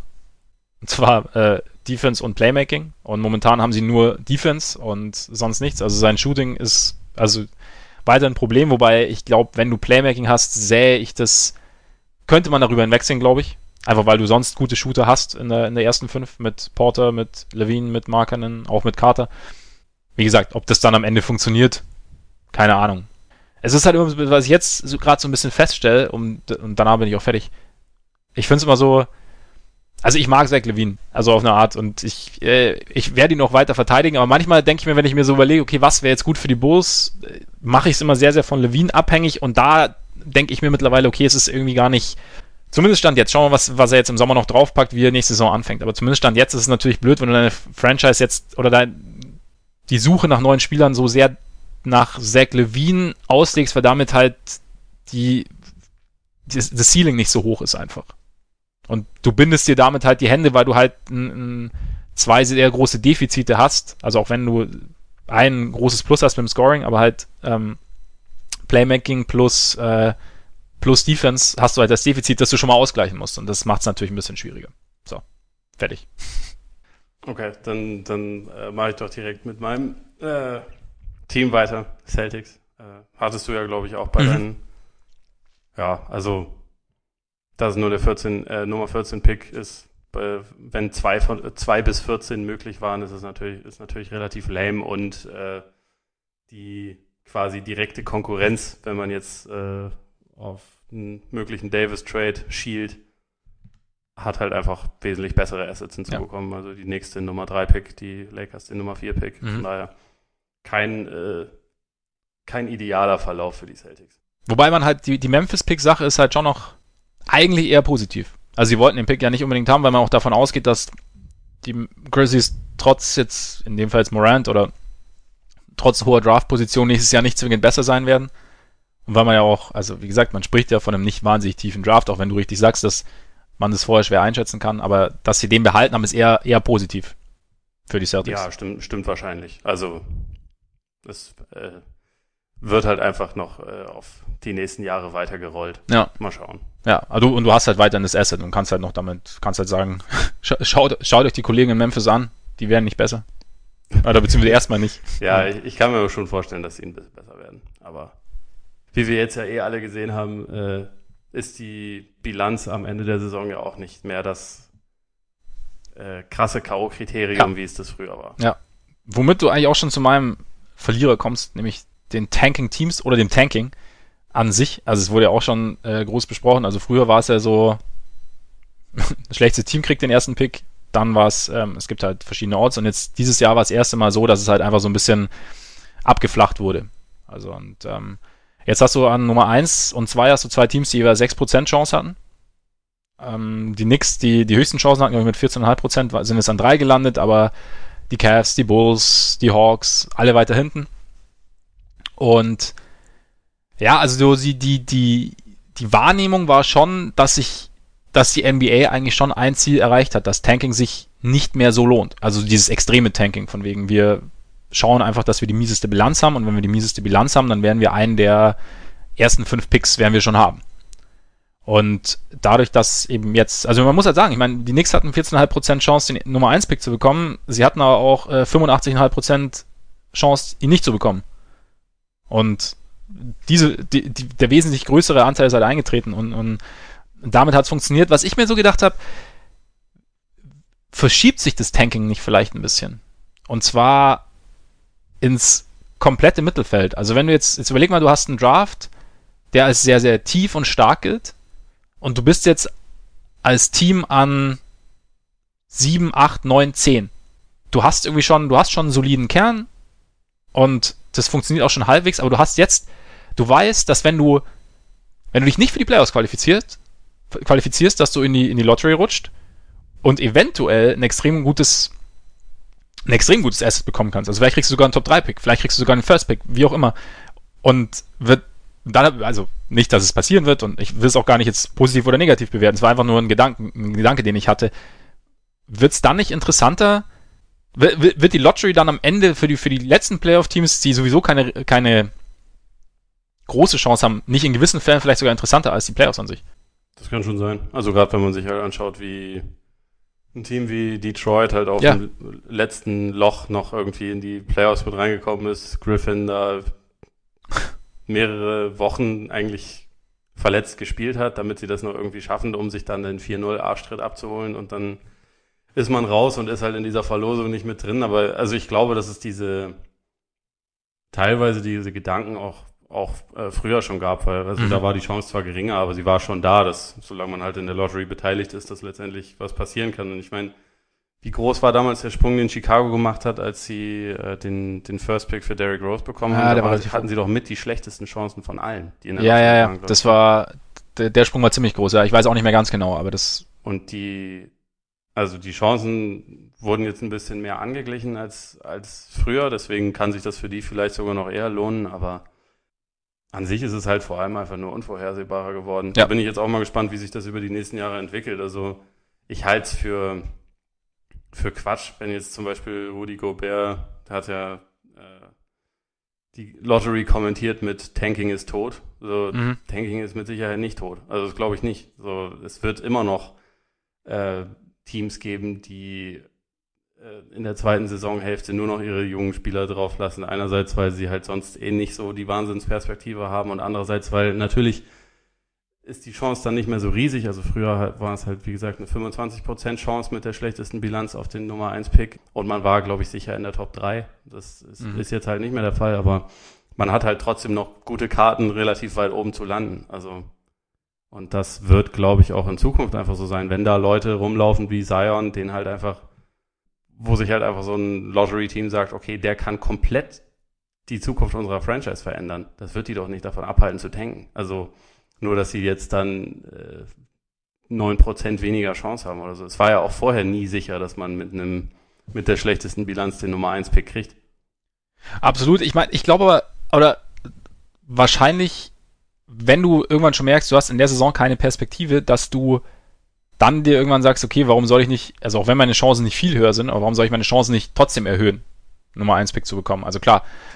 Andererseits, was ich mir vielleicht vorstellen könnte, dass du dass weniger Teams mit der Prämisse zu tanken in die Saison gehen.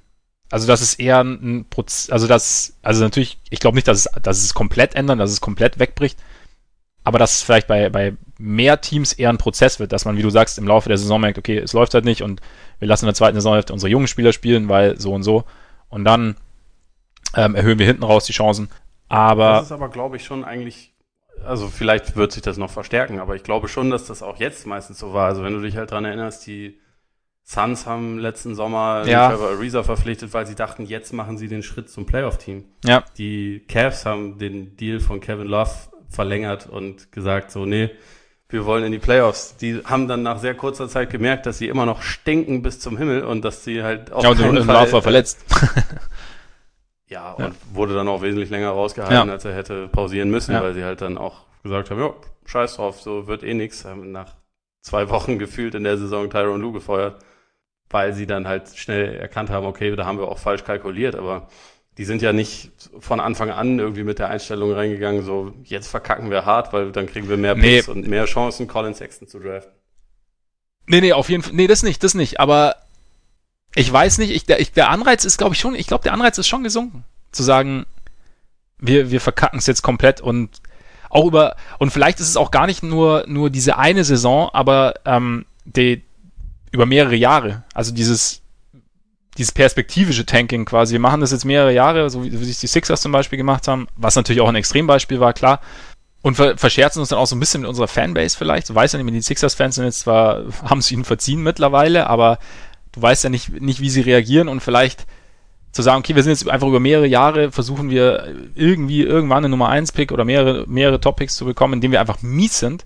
Wenn die es aber nicht, wenn, wenn die Chancen so deutlich gesunken sind, könnte ich mir vorstellen, dass es einen Unterschied macht. Ich weiß es nicht. Also vielleicht geht auch alles. Ja, dieses über mehrere Jahre, das, das kann ich, das ist ein guter Punkt. Also das kann ich mir vorstellen, dass das, dass das eher abschreckend wirkt. Ja. Also von der, ja, stimmt. Also Einzelsaisons wird es wahrscheinlich immer geben. Also gerade, wie, wie, du sagst, halt, mein Cavs ist ein gutes Beispiel oder auch, auch die Suns. Wenn du einfach merkst, du bist nicht so gut oder und ich meine, manchmal kannst du ja auch Tanking von einfach mies sein nicht unterscheiden. Manchmal ist es ja, ja. geht's ja Hand in Hand. Das ist richtig.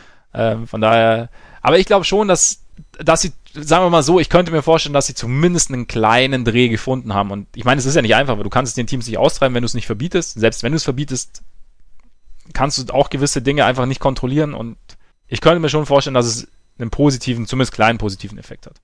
Ja, kann sein. Also ich bin auch gespannt, wie sich das über die nächsten Jahre entwickelt. Und dann, Aber ja. man hat es auf jeden Fall ein bisschen, bisschen chaotischer gemacht. Das, das finde ich als ja. äh, neutraler Beobachter eigentlich eh schon, äh, das ist schon mal ein Gewinn für sich, ja. weil vom Chaos lebt die NBA sowieso. Das stimmt. Das stimmt. Hast du noch einen Verlierer jetzt? Äh, ja, also ich hatte die Cavs und Suns, aber das spielt ja mit, in das ja. mit rein, was wir gerade gesagt ja. haben. Hatten beide eine 40-prozentige Chance in der Top 3 zu landen und sind jetzt, glaube ich, 5 und 6 geworden. Also nicht doll, aber also ja, über die Gründe haben wir ja schon gesprochen, von genau. daher können wir auch weitermachen. Machen wir weiter. Dann kommen wir jetzt Richtung, Richtung Basketball.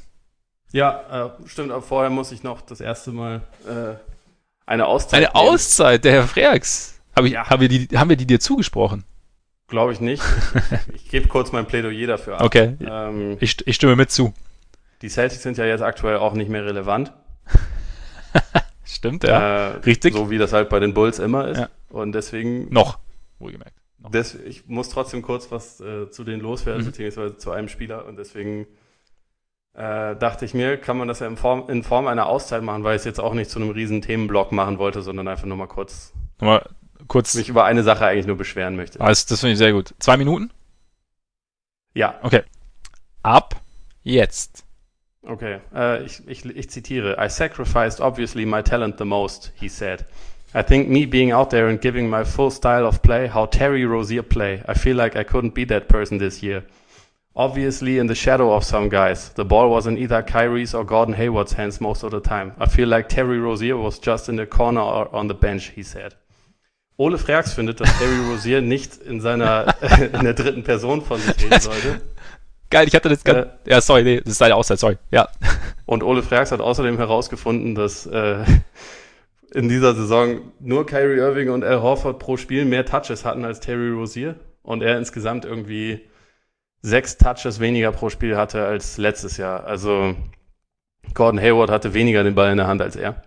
Mhm. Ähm, aber laber nur mal drauf los vor deiner Free Agency. Ich habe also ich check nicht, warum der jetzt gerade bei ESPN durch die Gegend touren muss und bei jeder Sendung nochmal seinen Senf geben muss und seine, seine Situation nochmal ja. weiter verschlechtert. Also wie gesagt, ich habe es ja letzte Woche schon angedeutet, mittlerweile 100 Pro, sollen sie ihn ruhig gehen lassen. Das ist, äh, ich werde ihn nicht vermissen. Das nervt. Ja, aber wer, wer kriegt all die Touches dann? Ich muss auch erstmal verteilen, die er hatte.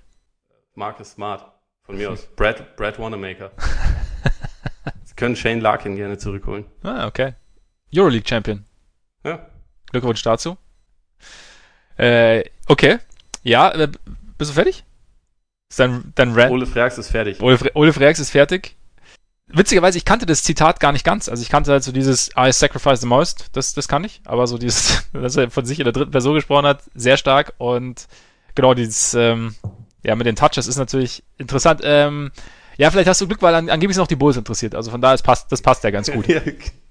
ich habe jetzt bei einigen Teams gesehen, ja. auch die, die Knicks sind angeblich interessiert. Ja. Dann äh, have at it. Bin ich okay. Okay.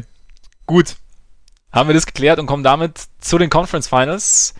Und äh, weil es am aktuellsten ist, würde ich und am frischesten ist, würde ich sagen, starten wir im Osten. Da war letzte Nacht ging Spiel 3 über die Bühne, erstes Spiel in Toronto und die Raptors haben gewonnen.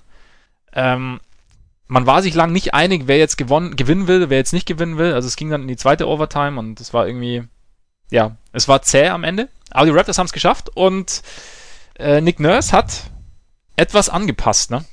So seine Defense. Mehr Kawhi gegen Janis angeblich und, äh, oder was angeblich, mehr Kawhi gegen Janis. Und Janis hatte auch durchaus Probleme in dem Spiel, ne? Zwölf Punkte. Der Freiburg ist halt ein Punkt, ne? Er, er hat halt wahnsinnig mies von der Linie getroffen. Also seine Freiwürfe, da ging, ging, ging eigentlich gar nichts. Und er ist für seine Verhältnisse halt auch sehr selten an die Linie überhaupt ja. äh, gekommen. Also wenn man sich so an die äh, Celtics-Serie erinnert, wo er sich da ja eigentlich permanent ernährt hat ja. und äh, ich glaube 18, 19 Freiwürfe pro Spiel fast gezogen hat. Äh, das war jetzt halt nicht der Fall. Hatte acht Turnover. Ähm, Stimmt. So nur sieben Assists, acht Turnover, ne? Ja. Und um das nur kurz zu verdeutlichen, also Kawhi war in diesem Spiel bei 41 Possessions der primäre Verteidiger gegen Janis mhm. und davor halt in beiden Spielen zusammen nur 19. Mhm. Also es war schon wirklich ein sehr signifikanter Unterschied. Ja. Und Kawhi hat es nicht alleine gemacht, sondern es wurde auch sehr gut ausgeholfen. Aber äh, ja, das hat schon einen großen Unterschied gemacht, dass er da jetzt stand. Ja, auf jeden Fall. Ich meine, wir haben das ja in der Preview zu der Serie, haben wir das ja schon mal besprochen oder haben wir drüber gesprochen. dass wir es interessant fänden, wie es wäre, wenn Kawhi gegen Janis verteidigt. Und es hat jetzt gut funktioniert. Äh, also jetzt, also ich denke jetzt direkt schon ein bisschen weiter, weil es war jetzt so das erste Spiel, in dem Janis Kawhi mal über ein komplettes Spiel irgendwie kennengelernt hat oder halt intensiver kennengelernt hat als Verteidiger. Und es war für ihn damit auch irgendwie halt ein neuer Look. Es ist wieder, er muss dann natürlich gezwungenermaßen anders spielen und ich bin jetzt, also ich freue mich darauf zu sehen, wie es jetzt in Spiel 4 sein wird, wenn jetzt Kawhi natürlich wieder mehr verteidigt. Also mein Kawhi hat 51 Minuten gespielt, hat auch ein bisschen Probleme mit dem Knie, glaube ich, gehabt, irgendwann nach einem, nach einem Layup. Er hat sich einmal ein bisschen vertreten. Ja. Und klar muss man dann sehen, ob es weiterhin geht, dass er sie jetzt dann defensiv und offensiv tragen muss, teilweise oder größtenteils.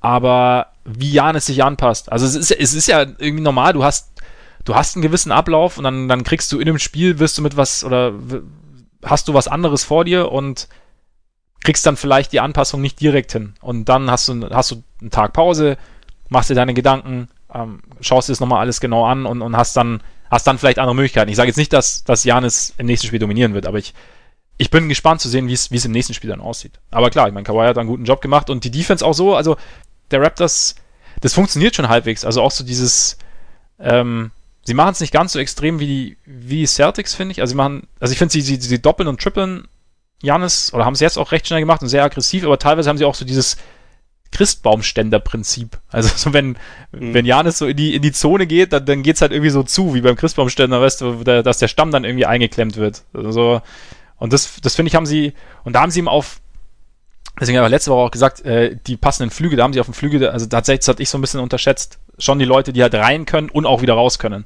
Ja. Ohne dass die äh, Schützen der Bugs zu offen sind. Und das hat ganz gut funktioniert. Aber. Die Defense der Raptors ist auch überhaupt nicht der Part, der mir bei ihnen jemals eigentlich Sorgen ja. macht, sondern eher die Offense halt. Ja, und die lief aber jetzt auch, also sie waren aggressiver irgendwie auch von Anfang an, oder? Hatte ja, ich, ich meine, es, es hat schon auch sehr geholfen, dass halt einfach dann zu Hause treffen halt die Rollenspieler meistens ein bisschen besser. Und das hast du an Marc Gasol gesehen. Sorry, aber er ist ja mittlerweile ein Rollenspieler. An Norman Paul, der von ja. der Bank halt sein bestes Spiel seit Wochen gemacht hat. Da war schon irgendwie so ein bisschen mehr bisschen mehr Vertrauen da. Auch, auch Siakam hat jetzt erstmals wieder eine, eine gute Partie gemacht. Äh, Danny Green trifft dafür seit Monaten nichts mehr. Stimmt. Ähm, ja. Fred Van Vliet hat jetzt mal wieder einen Dreier getroffen. Ziemlich, ziemlich äh, spät im Spiel, hat ansonsten aber ja auch nach wie vor eigentlich kein, kein Wurfglück. Ja. Also als er am Ende dann übernehmen musste, nachdem Kyle Lowry, ich glaube, fünf Minuten vor Spielende ausgefault hat, Recht also früh, vor ja. der, der, äh, der regulären Spielzeit. Ja habe ich schon gedacht, so, wow, ob Van Vliet das jetzt hinbekommt, aber hat er hinbekommen, einigermaßen. Ja.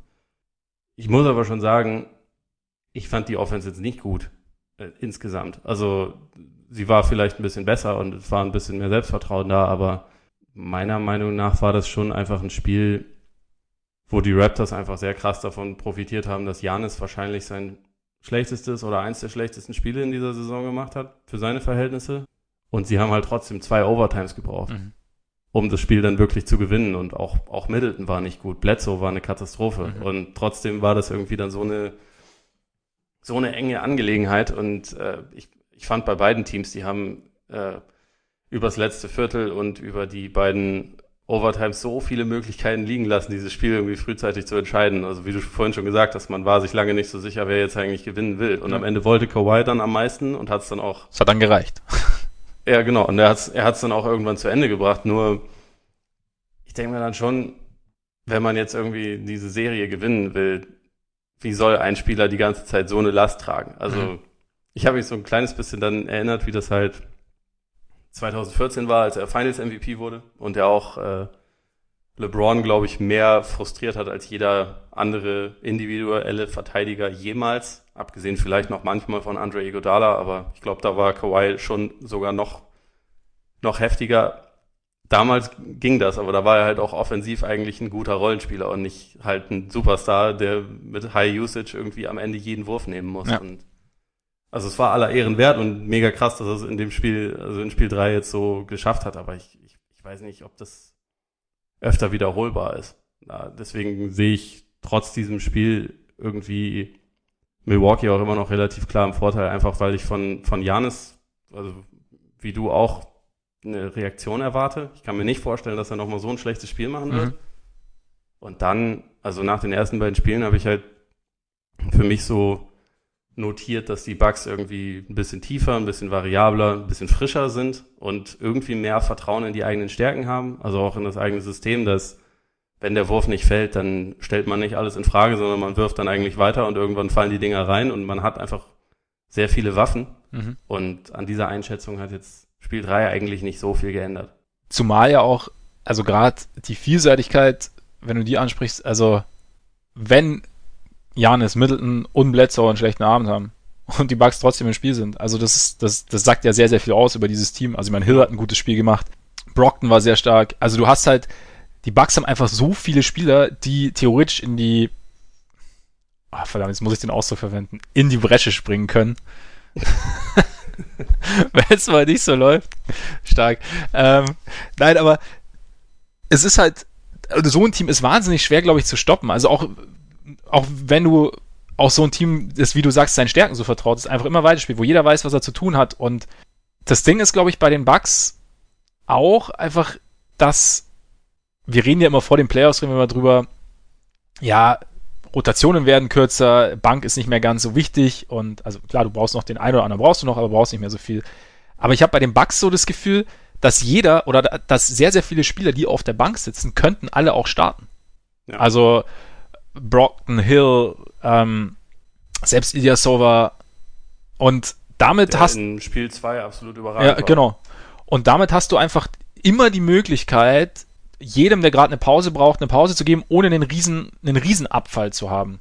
Ich meine, der Gegner hat ja auch Rollenspieler immer jederzeit auf dem Feld. Das heißt, du in dem Fall, in dem Moment, in dem deine, in dem dir deine Bankspieler das gleiche geben wie ein Rollen, wie ein startender Rollenspieler, ähm, hast du ja eigentlich keinen Abfall. In dem, in dem Moment hast du ja, ziehst du ja nur Vorteile draus, weil du eben, weil du immer frische Spieler auf dem, auf dem Feld hast. Und ich glaube, das ist halt ein Punkt, der manchmal so ein bisschen unterschätzt wird, oder den die Bugs auch so ein bisschen auf die Spitze treiben. Und ich bin kein Freund von, von der, von dieser Argumentation, okay, das wird nicht mehr passieren, das hat jetzt, das hat jetzt knapp gereicht, das wird nicht mehr passieren, deswegen wird das nächste Spiel ganz anders laufen, weil im nächsten Spiel laufen dann wieder ganz, also weiß ich nicht, im nächsten Spiel trifft dann auf einmal Danny Green 5 Dreier oder so. Weißt du, ich meine, also ist jedes Spiel hat dann irgendwie, also es läuft ja nie so nach Plan, schaut sich vorher alles Nee, nee, klar. Nee, nee, meine ich jetzt, nee, nee, meine ich jetzt gar nicht so auf dich bezogen, sondern generell so auf die, weil das ist ja immer so das Narrativ, oder ganz schnell wird ja gesagt, ja, das, das passiert nicht mehr und dann läuft es anders. Aber trotzdem, also ich bin, ich bin komplett bei dir, dass ich, dass ich die Bugs weiter im Vorteil sehe, einfach aufgrund dieser Tiefe und auch aufgrund dieser, also die einzelnen Spiele haben zwar Schwankungen drin, finde ich, aber als Team haben sie trotzdem eine gewisse Konstanz. Und deshalb, und auch eine größere Konstanz als die Raptors, finde ich. Und deswegen sehe ich sie jetzt, sehe ich sie weiterhin auch eher deutlich im Vorteil als, als nicht. Kann natürlich, wenn die Raptors jetzt Spiel 4 gewinnen, sieht es natürlich schnell anders aus, aber so würde ich es jetzt erstmal sagen. Ja, ja da, da äh, stimmen wir überein. Wie fast immer eigentlich. Fast. Fast. Du kannst mir auch noch dazu sagen, äh, was du von folgender Namenskreation für, für Brooke Lopez hältst, Mhm. weil ich äh, Splash Mountain für mich übersetzen wollte. Mhm. Er ist aber jetzt Frank Platschberg. Bin ich dabei. ist, es, ist es so? Frank Platzspiel finde ich gut, ja. Hat einen kleinen Moment gedauert, ne? Ja, ja, ich muss ganz kurz, ich, ich wusste, ja, okay, nee, aber finde ich sehr gut. Frank Platzberg, alias Bruck Moped, wie Markus Kafka sagen würde. Hart, aber fair. Hart, aber fair, genau, so ist es. Was gibt's, gibt's zu der Serie aus, aus deinen, oder in deinen Augen noch irgendwas zu sagen? Oder ist irgendwas noch was, was dir jetzt besonders auffällt oder dich stört oder keine Ahnung? Eigentlich nicht wirklich. Also ich, ich finde, ich finde, es, also es ist schon zu sehen, warum beide Teams im, äh, im Osten die besten waren dieses Jahr. Also gefühlt, trotz, diese, trotz dieses Sieges jetzt in Spiel 3 ist der Unterschied halt schon größer als zwei Siege in der Regular Season zwischen beiden Teams. Mhm. Also irgendwie halt einfach aufgrund dieser Tiefe, ja, hat mich Milwaukee gerade in den ersten beiden Spielen schon echt beeindruckt. Ich meine, wir- haben ja auch während der Regular Season schon oft betont, dass das halt ein Wahnsinnsteam ist, aber irgendwie hat man das vielleicht sogar noch ein kleines bisschen unterschätzt, wie, äh, wie gut sie dann wirklich schon sind. Und also, wie gesagt, ich gehe jetzt mal davon aus, dass wir von Janis im nächsten Spiel dann deutlich mehr sehen, weil auch Spiel 1 gegen Boston lief auch nicht gut für ihn und da hat er dann auch eine, eine recht gute äh, Antwort Ja. gefunden. Und äh, deswegen, ja, gehe ich irgendwie davon aus, dass das wahrscheinlich passiert. Also Kann sich natürlich auch wieder ändern. Klar, aber kann immer passieren. Man traut, glaube ich, dem Neuen einfach immer nicht so richtig. Also weißt du, so die, so die Bugs, weil man, man kennt so, man kennt die Bugs als so gutes Team, aber so als, als Top-Team hatte man es irgendwie nicht so ganz erwartet, oder zumindest nicht in dem Umfang oder in dem Maße, und dann, dann zeigen sie es dir während der Saison und du denkst die ganze Zeit, ne, schon irgendwie, aber wer weiß. Und sie scheinen es, sie scheinen es bestätigen zu können. Also ich bin. Ja, wie Stuttgart immer sagt, du in eine Postseason. Ja. Aber machen sie halt bis jetzt. Machen sie bis jetzt auch eben. Von daher, ja, ich, ich bin gespannt, ob es für die Finals reicht. Ich, wie gesagt, ich glaube momentan schon eher dran. Und dann, ja, mal sehen, auf wen sie da treffen. Also, wobei, ich glaube, die Frage ist jetzt wahrscheinlich schon halbwegs beantwortet, oder? Würdest du dich so weit aus dem Fenster lehnen?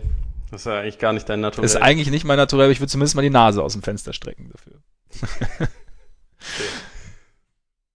Ist, ja, also bei, bei 3-0 tue ich mich schwer, da noch ein, noch ein großes Comeback der Blazers irgendwie für möglich zu halten. Zumal sie ja irgendwie in Spiel 2 und Spiel 3 schon, ja, über, über gewisse Strecken was gefunden hatten bei Warriors oder die Warriors vor Probleme gestellt haben, aber es dann einfach nicht halten konnten. Ja, jetzt äh, kommende Nacht haben wir Spiel 4. Es könnte auch, es könnte auch vorbei sein. Ich, ich muss sagen, was ich, was ich unterschätzt habe vor der Serie, oder überschätzt, je nachdem, wie man sehen will, ähm, ist, ist die Art und Weise, wie die Warriors Defense den, den beiden Guards zusetzen kann. Also ich dachte, dass sie, dass Lillard und, und McCollum, oder gerade Lillard, dadurch, dass er einfach ein bisschen kleiner, wendiger, schneller ist, gerade Igudala und, und, und Thompson zusetzen kann, beziehungsweise dass sie vielleicht nicht die optimalen Verteidiger für ihn sind. Einfach weil sie zwar lang sind, aber vielleicht nicht dieselbe Geschwindigkeit mitbringen, weil sich größere Spieler mit kleineren Spielern manchmal, manchmal schwer tun oder oft schwer tun.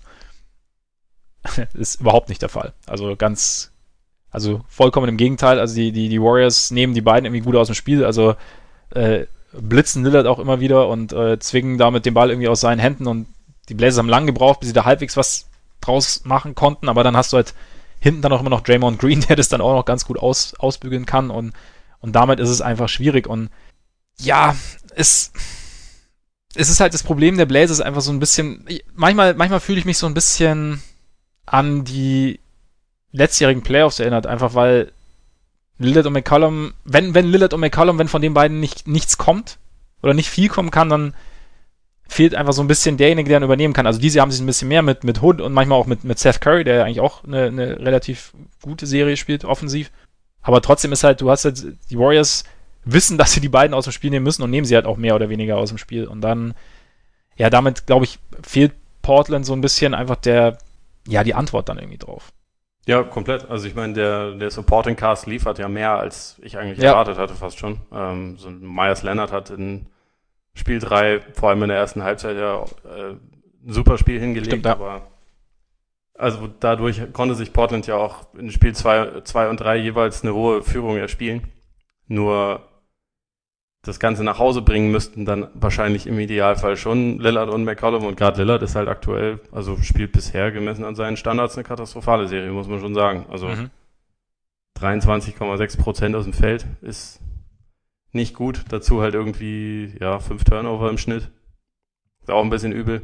und ja, ich meine, er war ja schon gegen Denver bei Weitem nicht mehr so gut wie gegen OKC. Ja. Also da hat er auch nur 40 Prozent aus dem Feld getroffen und habe ich von, habe ich am Wochenende auch schon bei, bei Twitter geschrieben. So mit jedem weiteren Spiel wird's halt noch ein bisschen bizarrer, warum OKC ihn fast gar nicht geblitzt oder getrappt hat, sondern immer dachte, so, wir machen das jetzt mal in Single Coverage gegen ihn. Mhm.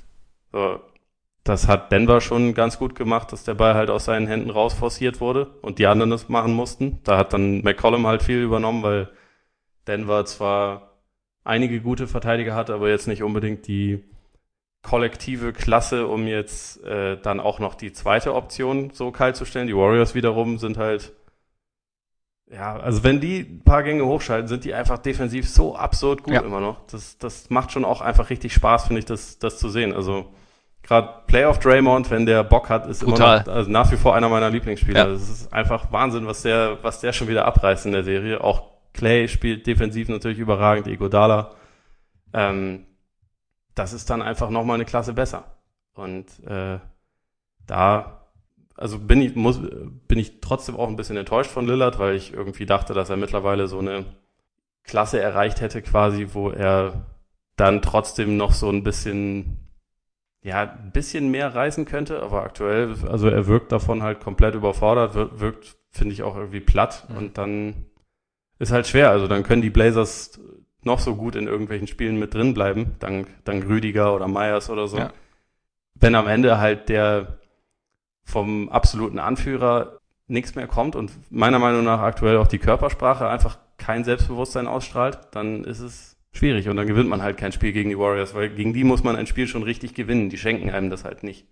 Zumindest in der Phase der Saison nicht mehr. Wobei ich aber auch sagen muss, bei Lillard, es ist eigentlich, und das habe ich auch vor der Serie unterschätzt, die Warriors können sich einfach so extrem auf Lillard und dann noch McCollum konzentrieren, wenn sie mit, wenn die Blazers mit ihrer normalen Starting Five spielen, dass es für Lillard auch oder für denjenigen, der unter Druck gesetzt wird, ich will es gar nicht mal nur auf Lillard beziehen, ähm, wahnsinnig schwierig ist, dem Ball dann auch gewinnbringend aus seinen Händen zu geben. Weil Harkless und Aminu beide einfach keine Offense haben. Genau, und weil, und weil die Warriors sie A stehen lassen können, also weil sie keinen Dreier treffen und B, also gerade Amino geht ja auch nicht gern zum Korb, also geht er nicht gern ins Dribbling. Also er hat, glaube ich, auch ein, hat er nicht ein, sogar ein gutes Spiel, Spiel 1 oder Spiel 2 war offensiv, glaube ich, sogar gar nicht so schlecht. Bin ich mir jetzt gerade nicht mehr ja, sicher. Ich Spiel 2. Aber trotzdem, also du hast halt einfach, du hast, du hast eine unfassbar gute Defense, die sich komplett auf dich und deinen Backcourt-Partner konzentrieren kann eigentlich. Und dann, ja, das erleichtert deine Aufgabe nicht. Deswegen will ich, ja, möchte ich es gar nicht so sehr, also ich finde, Kritik an Lillard ist definitiv erlaubt, weil er wie du sagst, die Quoten sind nicht gut und, und er bringt deutlich weniger als das, was man erwarten, erwartet hat und auch erwarten kann. Aber die, die Situation ist für ihn natürlich schon oder generell einfach wahnsinnig, wahnsinnig schwierig. Also ich, ich habe mich schon gewundert, dass, dass, dass jetzt äh, Rüdiger seine Nachbarschaftswatch immer von der Bank aus äh, irgendwie starten muss.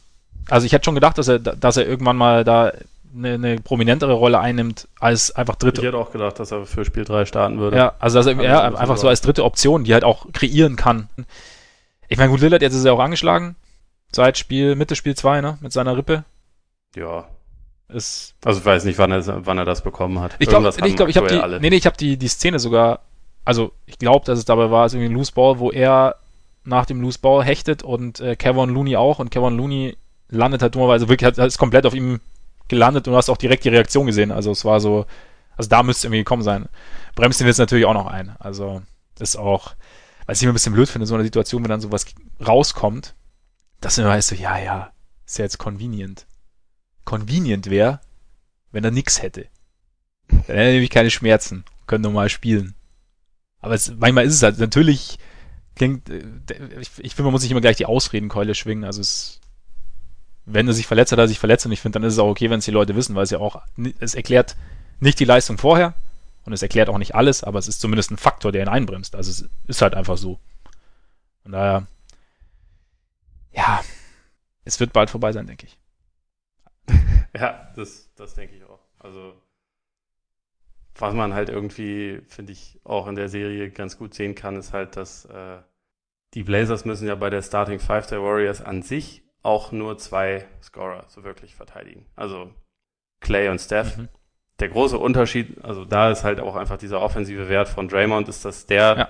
sobald er den Ball kommt, einfach sofort weiß, was er zu tun hat, unfassbar schnell auch seine Entscheidungen trifft und dann äh, sei es jetzt ein Lobpass auf den Big, der da gerade rumrennt, oder auf Iggy oder auch eine zweite Aktion, wo sich dann Curry, der halt seine Relocation-Geschichte gemacht hat, sich doch wieder frei, äh, freigelaufen hat, äh, den Ball schnell wieder bekommt das ist einfach so, so wichtig, da so jemanden, der ja selber als Scorer nur wenig Gefahr ausstrahlt, aber trotzdem so, so klug einfach ist in der Offense. Und das ist halt mhm. so ein mhm. Riesenunterschied, weil bei den Blazers, wenn da der Ball aus den Händen von Lillard und McCollum rausforciert ist, da fehlt halt komplett so diese eine Playmaking-Option, der dann halt schnell das weiter anschiebt. Also Lillard kann man auch, äh, finde ich, ein Stück weit vorwerfen, dass er jetzt meistens, äh, nachdem er den Ball abgegeben hat, halt stehen bleibt. Mhm. Also ja. teilweise auch eher so Richtung Mittellinie und eigentlich kein Teil mehr der Offense ist, was halt genau das Gegenteil ist von dem, was Curry macht.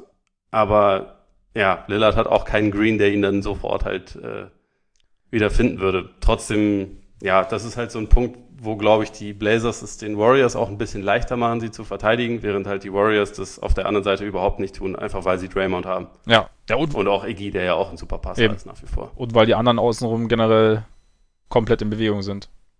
Curry, Clay und das ist halt, es ist schon, es, ich meine, es ist schon saumäßig undankbar, wenn sie so spielen, wie sie spielen. Also Draymond finde ich schon, also Draymond finde ich echt beeindruckend in den Playoffs. Also es Absolut. ist irgendwie, Es hilft, wenn man 20 Kilo vor den Playoffs verliert. ja. Oder ja, 10, glaube ich. 10, aber ja, aber trotzdem ordentlich. Also er sieht, er sieht auch, ja, Ja, also von, von Draymond und Iguodala, die sind halt wie Neuzugänge in Ja. den Playoffs. Ja. Das ist richtig krass. auch so, aber bei Draymond finde ich schon krass, also du hast ja die Defense schon angesprochen, aber so dieses, diese Intelligenz in der Defense ist, also fand ich gegen Houston schon krass, weil er ja irgendwie einer der wenigen war oder vielleicht der einzige war, der dieses, äh, der Harden und Capella nach dem Pick and Roll irgendwie gut verteidigen konnte. Also wenn er immer so ein bisschen abgesunken ist und dann so gelauert hat, so zwischen Capella und Harden und aber irgendwie, man hat so, man hat schon so den Eindruck, okay, er hat's im Griff. Also ob jetzt da der Floater kommt oder der Lob, also Draymond weiß schon irgendwie, was er zu tun hat und so dieses, dieses Gefühl für, für den Fluss des Spiels, für die eigene Bewegung, für, für den Raum irgendwie, das ist schon, ist schon krass. Und ich fand übrigens ganz geil, weil in Spiel 1, glaube ich, gab es eine Szene, wo er, ich glaube, Lillard zieht zum Korb und du hast so, links war, glaube ich, Iggy und rechts war Draymond. Und ich hab, hab da musste ich so, so Comics so denken, wenn so zwei Hyänen neben irgendwas herlaufen und so breit grinsen, weil sie genau wissen, dass, äh, Da gibt's Beute. dass die Beute nicht entkommt. Also ich meine, Hyänen gehen ja eher Richtung Aas, aber ich meine, ein Korb Korberfolg ist auch, äh, nimmt auch die letzten, letzten Atemzüge, wenn die beiden da irgendwie gerade kommen. Aber die Szene, keine Ahnung, die geht mir irgendwie nicht aus dem Kopf. Aber da ist, ähm, ja, also Draymond finde ich, ist schon, also ich, er ist ja auch, wenn du, wenn du die Warriors anschaust, also sie lassen auch unterm Korb, also obwohl sie nicht lang sind, also gerade auch ohne, ohne Durant, lassen sie ja wahnsinnig, wahnsinnig wenig einfache Würfe zu, finde ich. Also sie sind einfach, weil sie so schnell wieder da sind und einfach irgendwie stören. Also selbst wenn der, Ja, selbst Kanter nach Put, äh, nach Offensivrebounds, wenn er einen Putback versucht, ist Draymond meistens auch schon Ja. wieder da. Also es ist echt, es ist echt krass mit wie eigentlich kleinen Spielern sie den Ring beschützen. Aber das, das, das macht sie halt auch irgendwie aus. Ich finde auch, dass, dass Kevin Looney da echt, Stimmt. äh, das war, wenn man, wenn man so über die letzten Jahre bei den Warriors blickt, ist das wahrscheinlich der einzige Fehler, den das Front Office jemals gemacht hat, die Option bei ihm nicht zu ziehen, weil jetzt wird er halt Free Agent und jetzt muss man halt schauen, ob man den trotzdem irgendwie halten kann, weil der hat sich schon echt krass entwickelt. Also passt da mittlerweile rein und weiß halt auch, was er zu tun hat. Aber ja, ich meine, bei Draymond hast du echt das Gefühl, offensiv wie defensiv ist er eigentlich immer ein, zwei Schritte allen anderen voraus. Und also man, man sagt das ja so ein bisschen klischeehaft immer mal, äh, aber bei ihm ist es halt, also bei ihm lässt sich das echt in vielen Szenen einfach erkennen, dass er genau, genau weiß, was passieren wird und das irgendwie auch ja, kommuniziert. Ich fand auch diesen, diesen Audio Assist ganz interessant. Also weißt du, Mhm. die Szene mit Jordan Bell, wo er Ah, wo halt, sich verstopft. Äh, wo er Ja. sich verstopft und Green danach sagt so, ja, wir verwerfen alle und ähm, zwei Angriffe später halt auch absichtlich halt geschaut, okay, ich verschaffe ihm jetzt noch einen einfachen Dank Ja. und das auch gemacht Ja. hat und danach so, ja, läuft Ja. doch. ja, genau. Das, da zeigt sich halt irgendwie auch so diese emotionale Intelligenz, die dann irgendwie auch noch mit dabei ist. Ja, voll. Also er wirkt ja immer so, ähm, so rau quasi. Aber da, stimmt, hast recht. Da hat er, da hat er genau den, das richtige Gespür gehabt für die Situation. Und Jordan Bell hat ja dann, also hat ja auch ein gutes Spiel gemacht. Also von Ja. daher. Nee, ja, und ich meine, es hilft natürlich auch, wenn, wenn Steph Curry äh, regelmäßig über 30 auflegt. Und es, aber es ist geil, wie, wie, wie Curry eigentlich schon wieder untergeht. So ein bisschen. Findest du? Vielleicht auch nur in unserer Diskussion gerade. Ich glaube in unserer Diskussion. Ja, also ich, ich Also ich hab's Spiel so- 3 war jetzt einfach Green mit großem Abstand der wichtigste Mann bei den Ja, Warriors. nee, nee, aber also es ist halt oft so, du hast halt bei den Warriors, es ist, ist halt auch so der, der, manchmal so ein bisschen der Fluch in Anführungszeichen des Steph Curry. Also vielleicht, dass, dass einfach so viel Hm, Qualität außenrum ist. Hm?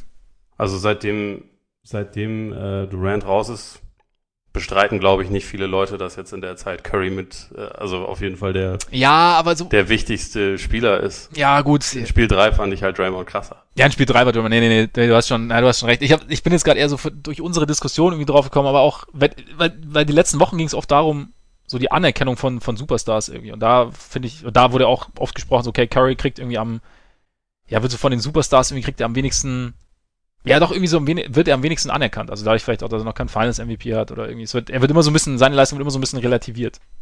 Ja, ja, das stimmt schon. Also Wobei es, glaube ich, auch irgendwie beidseitig so ein bisschen gibt. Also bei ihm ist halt auch immer, wenn er ein äh, nicht so gutes Playoff-Spiel hat, dann hat er irgendwas mit dem Knöchel oder so. Also Ja, Gibt's, finde ich, auch in beide Richtungen, aber also grundsätzlich wird das wahrscheinlich ein bisschen zu emotional geführt, weil da halt die einen Leute sind, die ihn vergöttern und dann die Leute, die ihn irgendwie eher für overrated und nur einen Shooter halten und irgendwie ist es grundsätzlich halt Käse. Also ich glaube, was man halt auf jeden Fall über ihn sagen muss, das ist einer der wahrscheinlich 20, 25 besten Spieler aller Zeiten. Vielleicht ist er auch noch mehr, also vielleicht klettert er in den nächsten Jahren auch noch weiter Ja. hoch und dass dieses ganze Ding funktioniert, liegt halt einfach an ihm. Und äh, das, das, also wer das nicht wertschätzt, schaut halt auch einfach seit, hat die letzten fünf Jahre einfach weggesehen, weil was Curry abreißt über die letzten fünf, sechs Jahre ist halt einfach Wahnsinn. Ja. Und also ich finde Leute, die wirklich was von, von der NBA verstehen, die sehen das ja auch. Also die Absolut. Leute, die ihn jetzt quasi eher, eher haten wollen, sind halt meistens dann äh, vielleicht äh,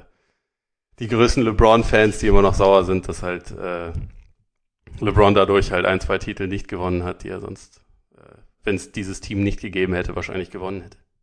Möglich. Also ich, ich für meinen Teil freue mich übrigens, die, die 2015er Warriors wieder zu sehen und ich, ich hoffe, du äh, verstehst jetzt, warum ich seit, seit Jahren sage, dass ich Harrison Barnes vermisse. Bei Absolut, ich, ich verstehe es vollkommen. Ich habe ich hab's, ich hab dein, deine Argumentation beim ersten Mal konnte ich nachvollziehen und jetzt sieht man es gerade wieder. Es, es macht mehr Spaß, ihm tatsächlich zuzuschauen. Also, oder mir persönlich, ja. ich weiß gar nicht verallgemeinern. Mir, macht's, mir persönlich macht es mehr Spaß zuzuschauen. Ich finde sie aber nicht besser als ohne Caddy, um das mal ganz kurz. Nee, äh, finde ich auch nicht. Ich glaube, was man aktuell so ein bisschen sehen kann, ist halt, dass die, die jetzt noch da sind, mit mehr Energie und auch so ein bisschen mehr, vielleicht ein bisschen mit, irgendwie mit mehr Respekt ihre Aufgaben erledigen. Also ich, ich habe das Gefühl, dass sie alle jetzt aktuell mehr aufs Detail achten, weil sie wissen, sie können sich jetzt weniger Fehler mhm. erlauben, weil sie halt nicht mehr diese, diese Notfalloption Durant haben, der sie in der ersten Runde und auch in der zweiten Runde mehrfach in Spielen einfach drin gehalten ja. hat, weil er individuell nicht zu stoppen war. Und sie halt, also ein paar Mal auch einfach wirklich gerettet hat, während jetzt äh, gibt es diese Option nicht mehr. Sie müssen das selber machen und dafür müssen sie aber auch die Sachen, die sie machen, halt gut machen. Also es ist absolut essentiell, dass sie jetzt herausragend verteidigen. Es ist absolut essentiell, dass sie jetzt saubere Picks stellen und dass Clay und Steph die ganze Zeit in Bewegung sind. Das ist jetzt gerade einfach viel, viel mhm. wichtiger und dadurch sieht man das mehr und dadurch macht es auch mehr Spaß, ihnen zuzugucken, finde ja. ich. Ähm, Weil es halt auch einfach eine dynamischere Spielweise ist. Aber besser, ähm, Matt Moore drückt das ja immer so aus, mit Durant ist nicht ihr, ähm, ihr Ceiling gestiegen, sondern, sondern der Floor. Das heißt, ihre schlechteste Leistung mhm. mit ihm ist äh, sehr viel besser, als sie es ohne ihn wäre. Ihre beste Leistung mit ihm ist aber vielleicht nicht besser, als sie es mit ihm wäre. Das ist jetzt ein bisschen okay. kompliziert ausgedrückt, aber ähm, letztendlich ist ja Durant bei den Warriors immer so ein bisschen auch eine Kackleistung kann ihnen eigentlich nichts mehr anhaben, weil sie einfach zu, zu talentiert sind, so nach dem Motto. Und wenn äh, Steph nichts trifft, dann können sie das Spiel halt trotzdem gewinnen, weil da immer noch Durant rumläuft. Und ich finde das zwar einerseits ein bisschen zu einfach dargestellt, aber andererseits äh, kann ich schon irgendwie verstehen, was er damit meint. Ist auf jeden Fall nachvollziehbar. Also, ich weiß zwar nicht, ob ihre beste Leistung ohne Durant besser ist als die potenziell beste Leistung mit Durant, das weiß ich nicht, aber es stimmt schon, klar. Ich meine, der, der Floor hebt sich auf jeden Fall, weil du halt noch, also haben wir auch schon oft gesagt, noch eine Exit-Möglichkeit hast oder eine Exit-Strategie hast, wenn es halt einfach nicht läuft und dann, dann macht er halt. Und aber klar, die ist auch, ist auch richtig, oder was heißt richtig, ist, ähm, glaube ich, ersichtlich, dass die anderen ohne Durant sich natürlich, weil sie wissen, glaube ich, auch, dass das halt, wie du sagst, dass der Floor nicht ganz so hoch ist, mehr bewegen, klarer bewegen ähm, und mit, mit mehr Nachdruck einfach ihre, ihre Aktionen irgendwie durchführen. Und dann ja, hast du, bekommst du das, was du jetzt gerade hast. Gibt's einen Sweep? Mm. Oder ist jetzt wieder, okay, jetzt, wir haben unsere Schuldigkeit getan, jetzt. Ähm, nee, ich glaube, sie wollen das schon schnell erledigen, um sich dann ein bisschen zu regenerieren, äh, bis der nächste Ernstfall dann wieder losgeht. Ja. Also also ob das jetzt ein Sweep ist oder ein 5 ist, ist mir eigentlich ist egal. egal. Keine Ahnung. Das äh, gebe ich auch keinen keinen Tipp ab, weil bis die Leute das hören, ist das Spiel ja dann, also viele Leute ja. werden ja den, den Podcast wahrscheinlich eh erst hören, wenn wir den Tipp schon abgegeben haben. Das stimmt, das stimmt. Ich, ich kann aber sagen, ich glaube nicht, dass es mehr als fünf Spiele werden. Okay. Ja, ich tue mich gerade auch schwer, an meinem Sechs-Spiele-Tipp festzuhalten, von daher ähm, bin, ich, bin ich da eher bei dir. Dann hätten wir es, oder? Ich glaube auch. Wahnsinn. Relativ, äh, halbwegs für unsere Verhältnisse relativ flott heute durchgekommen. Vielen Dank fürs Zuhören. Wir hoffen, ihr hattet äh, Spaß bei unseren Ausführungen zu Lottery und Conference Finals und äh, wir hoffen natürlich auch, dass ihr Spaß an den Playoffs habt. Sollte euch während des Schauens irgendwann, sollten euch Fragen löchern, solltet ihr uns löchern wollen mit Fragen, äh, schickt sie uns gern per Facebook, per Twitter. Wir versuchen die dann irgendwie im Podcast äh, zu beantworten und auch für Anregungen sind wir immer gerne, gerne zu haben. Schaut mal bei Patreon vorbei, wenn ihr Lust habt. Schreibt uns äh, auf Apple Podcasts eine, eine Rezension und ja, wenn es euch gefall, gefällt, erzählt sehr gern weiter. Wir freuen uns immer über neue Hörer. Wir freuen uns sehr, dass ihr immer wieder regelmäßig, auch vielleicht auch zum ersten Mal zugehört habt oder zuhört. Und jetzt würde ich sagen, genießt euren Tag, euren Abend, euren Morgen. Hoffentlich bis nächste Woche und reingehauen. Reingehauen.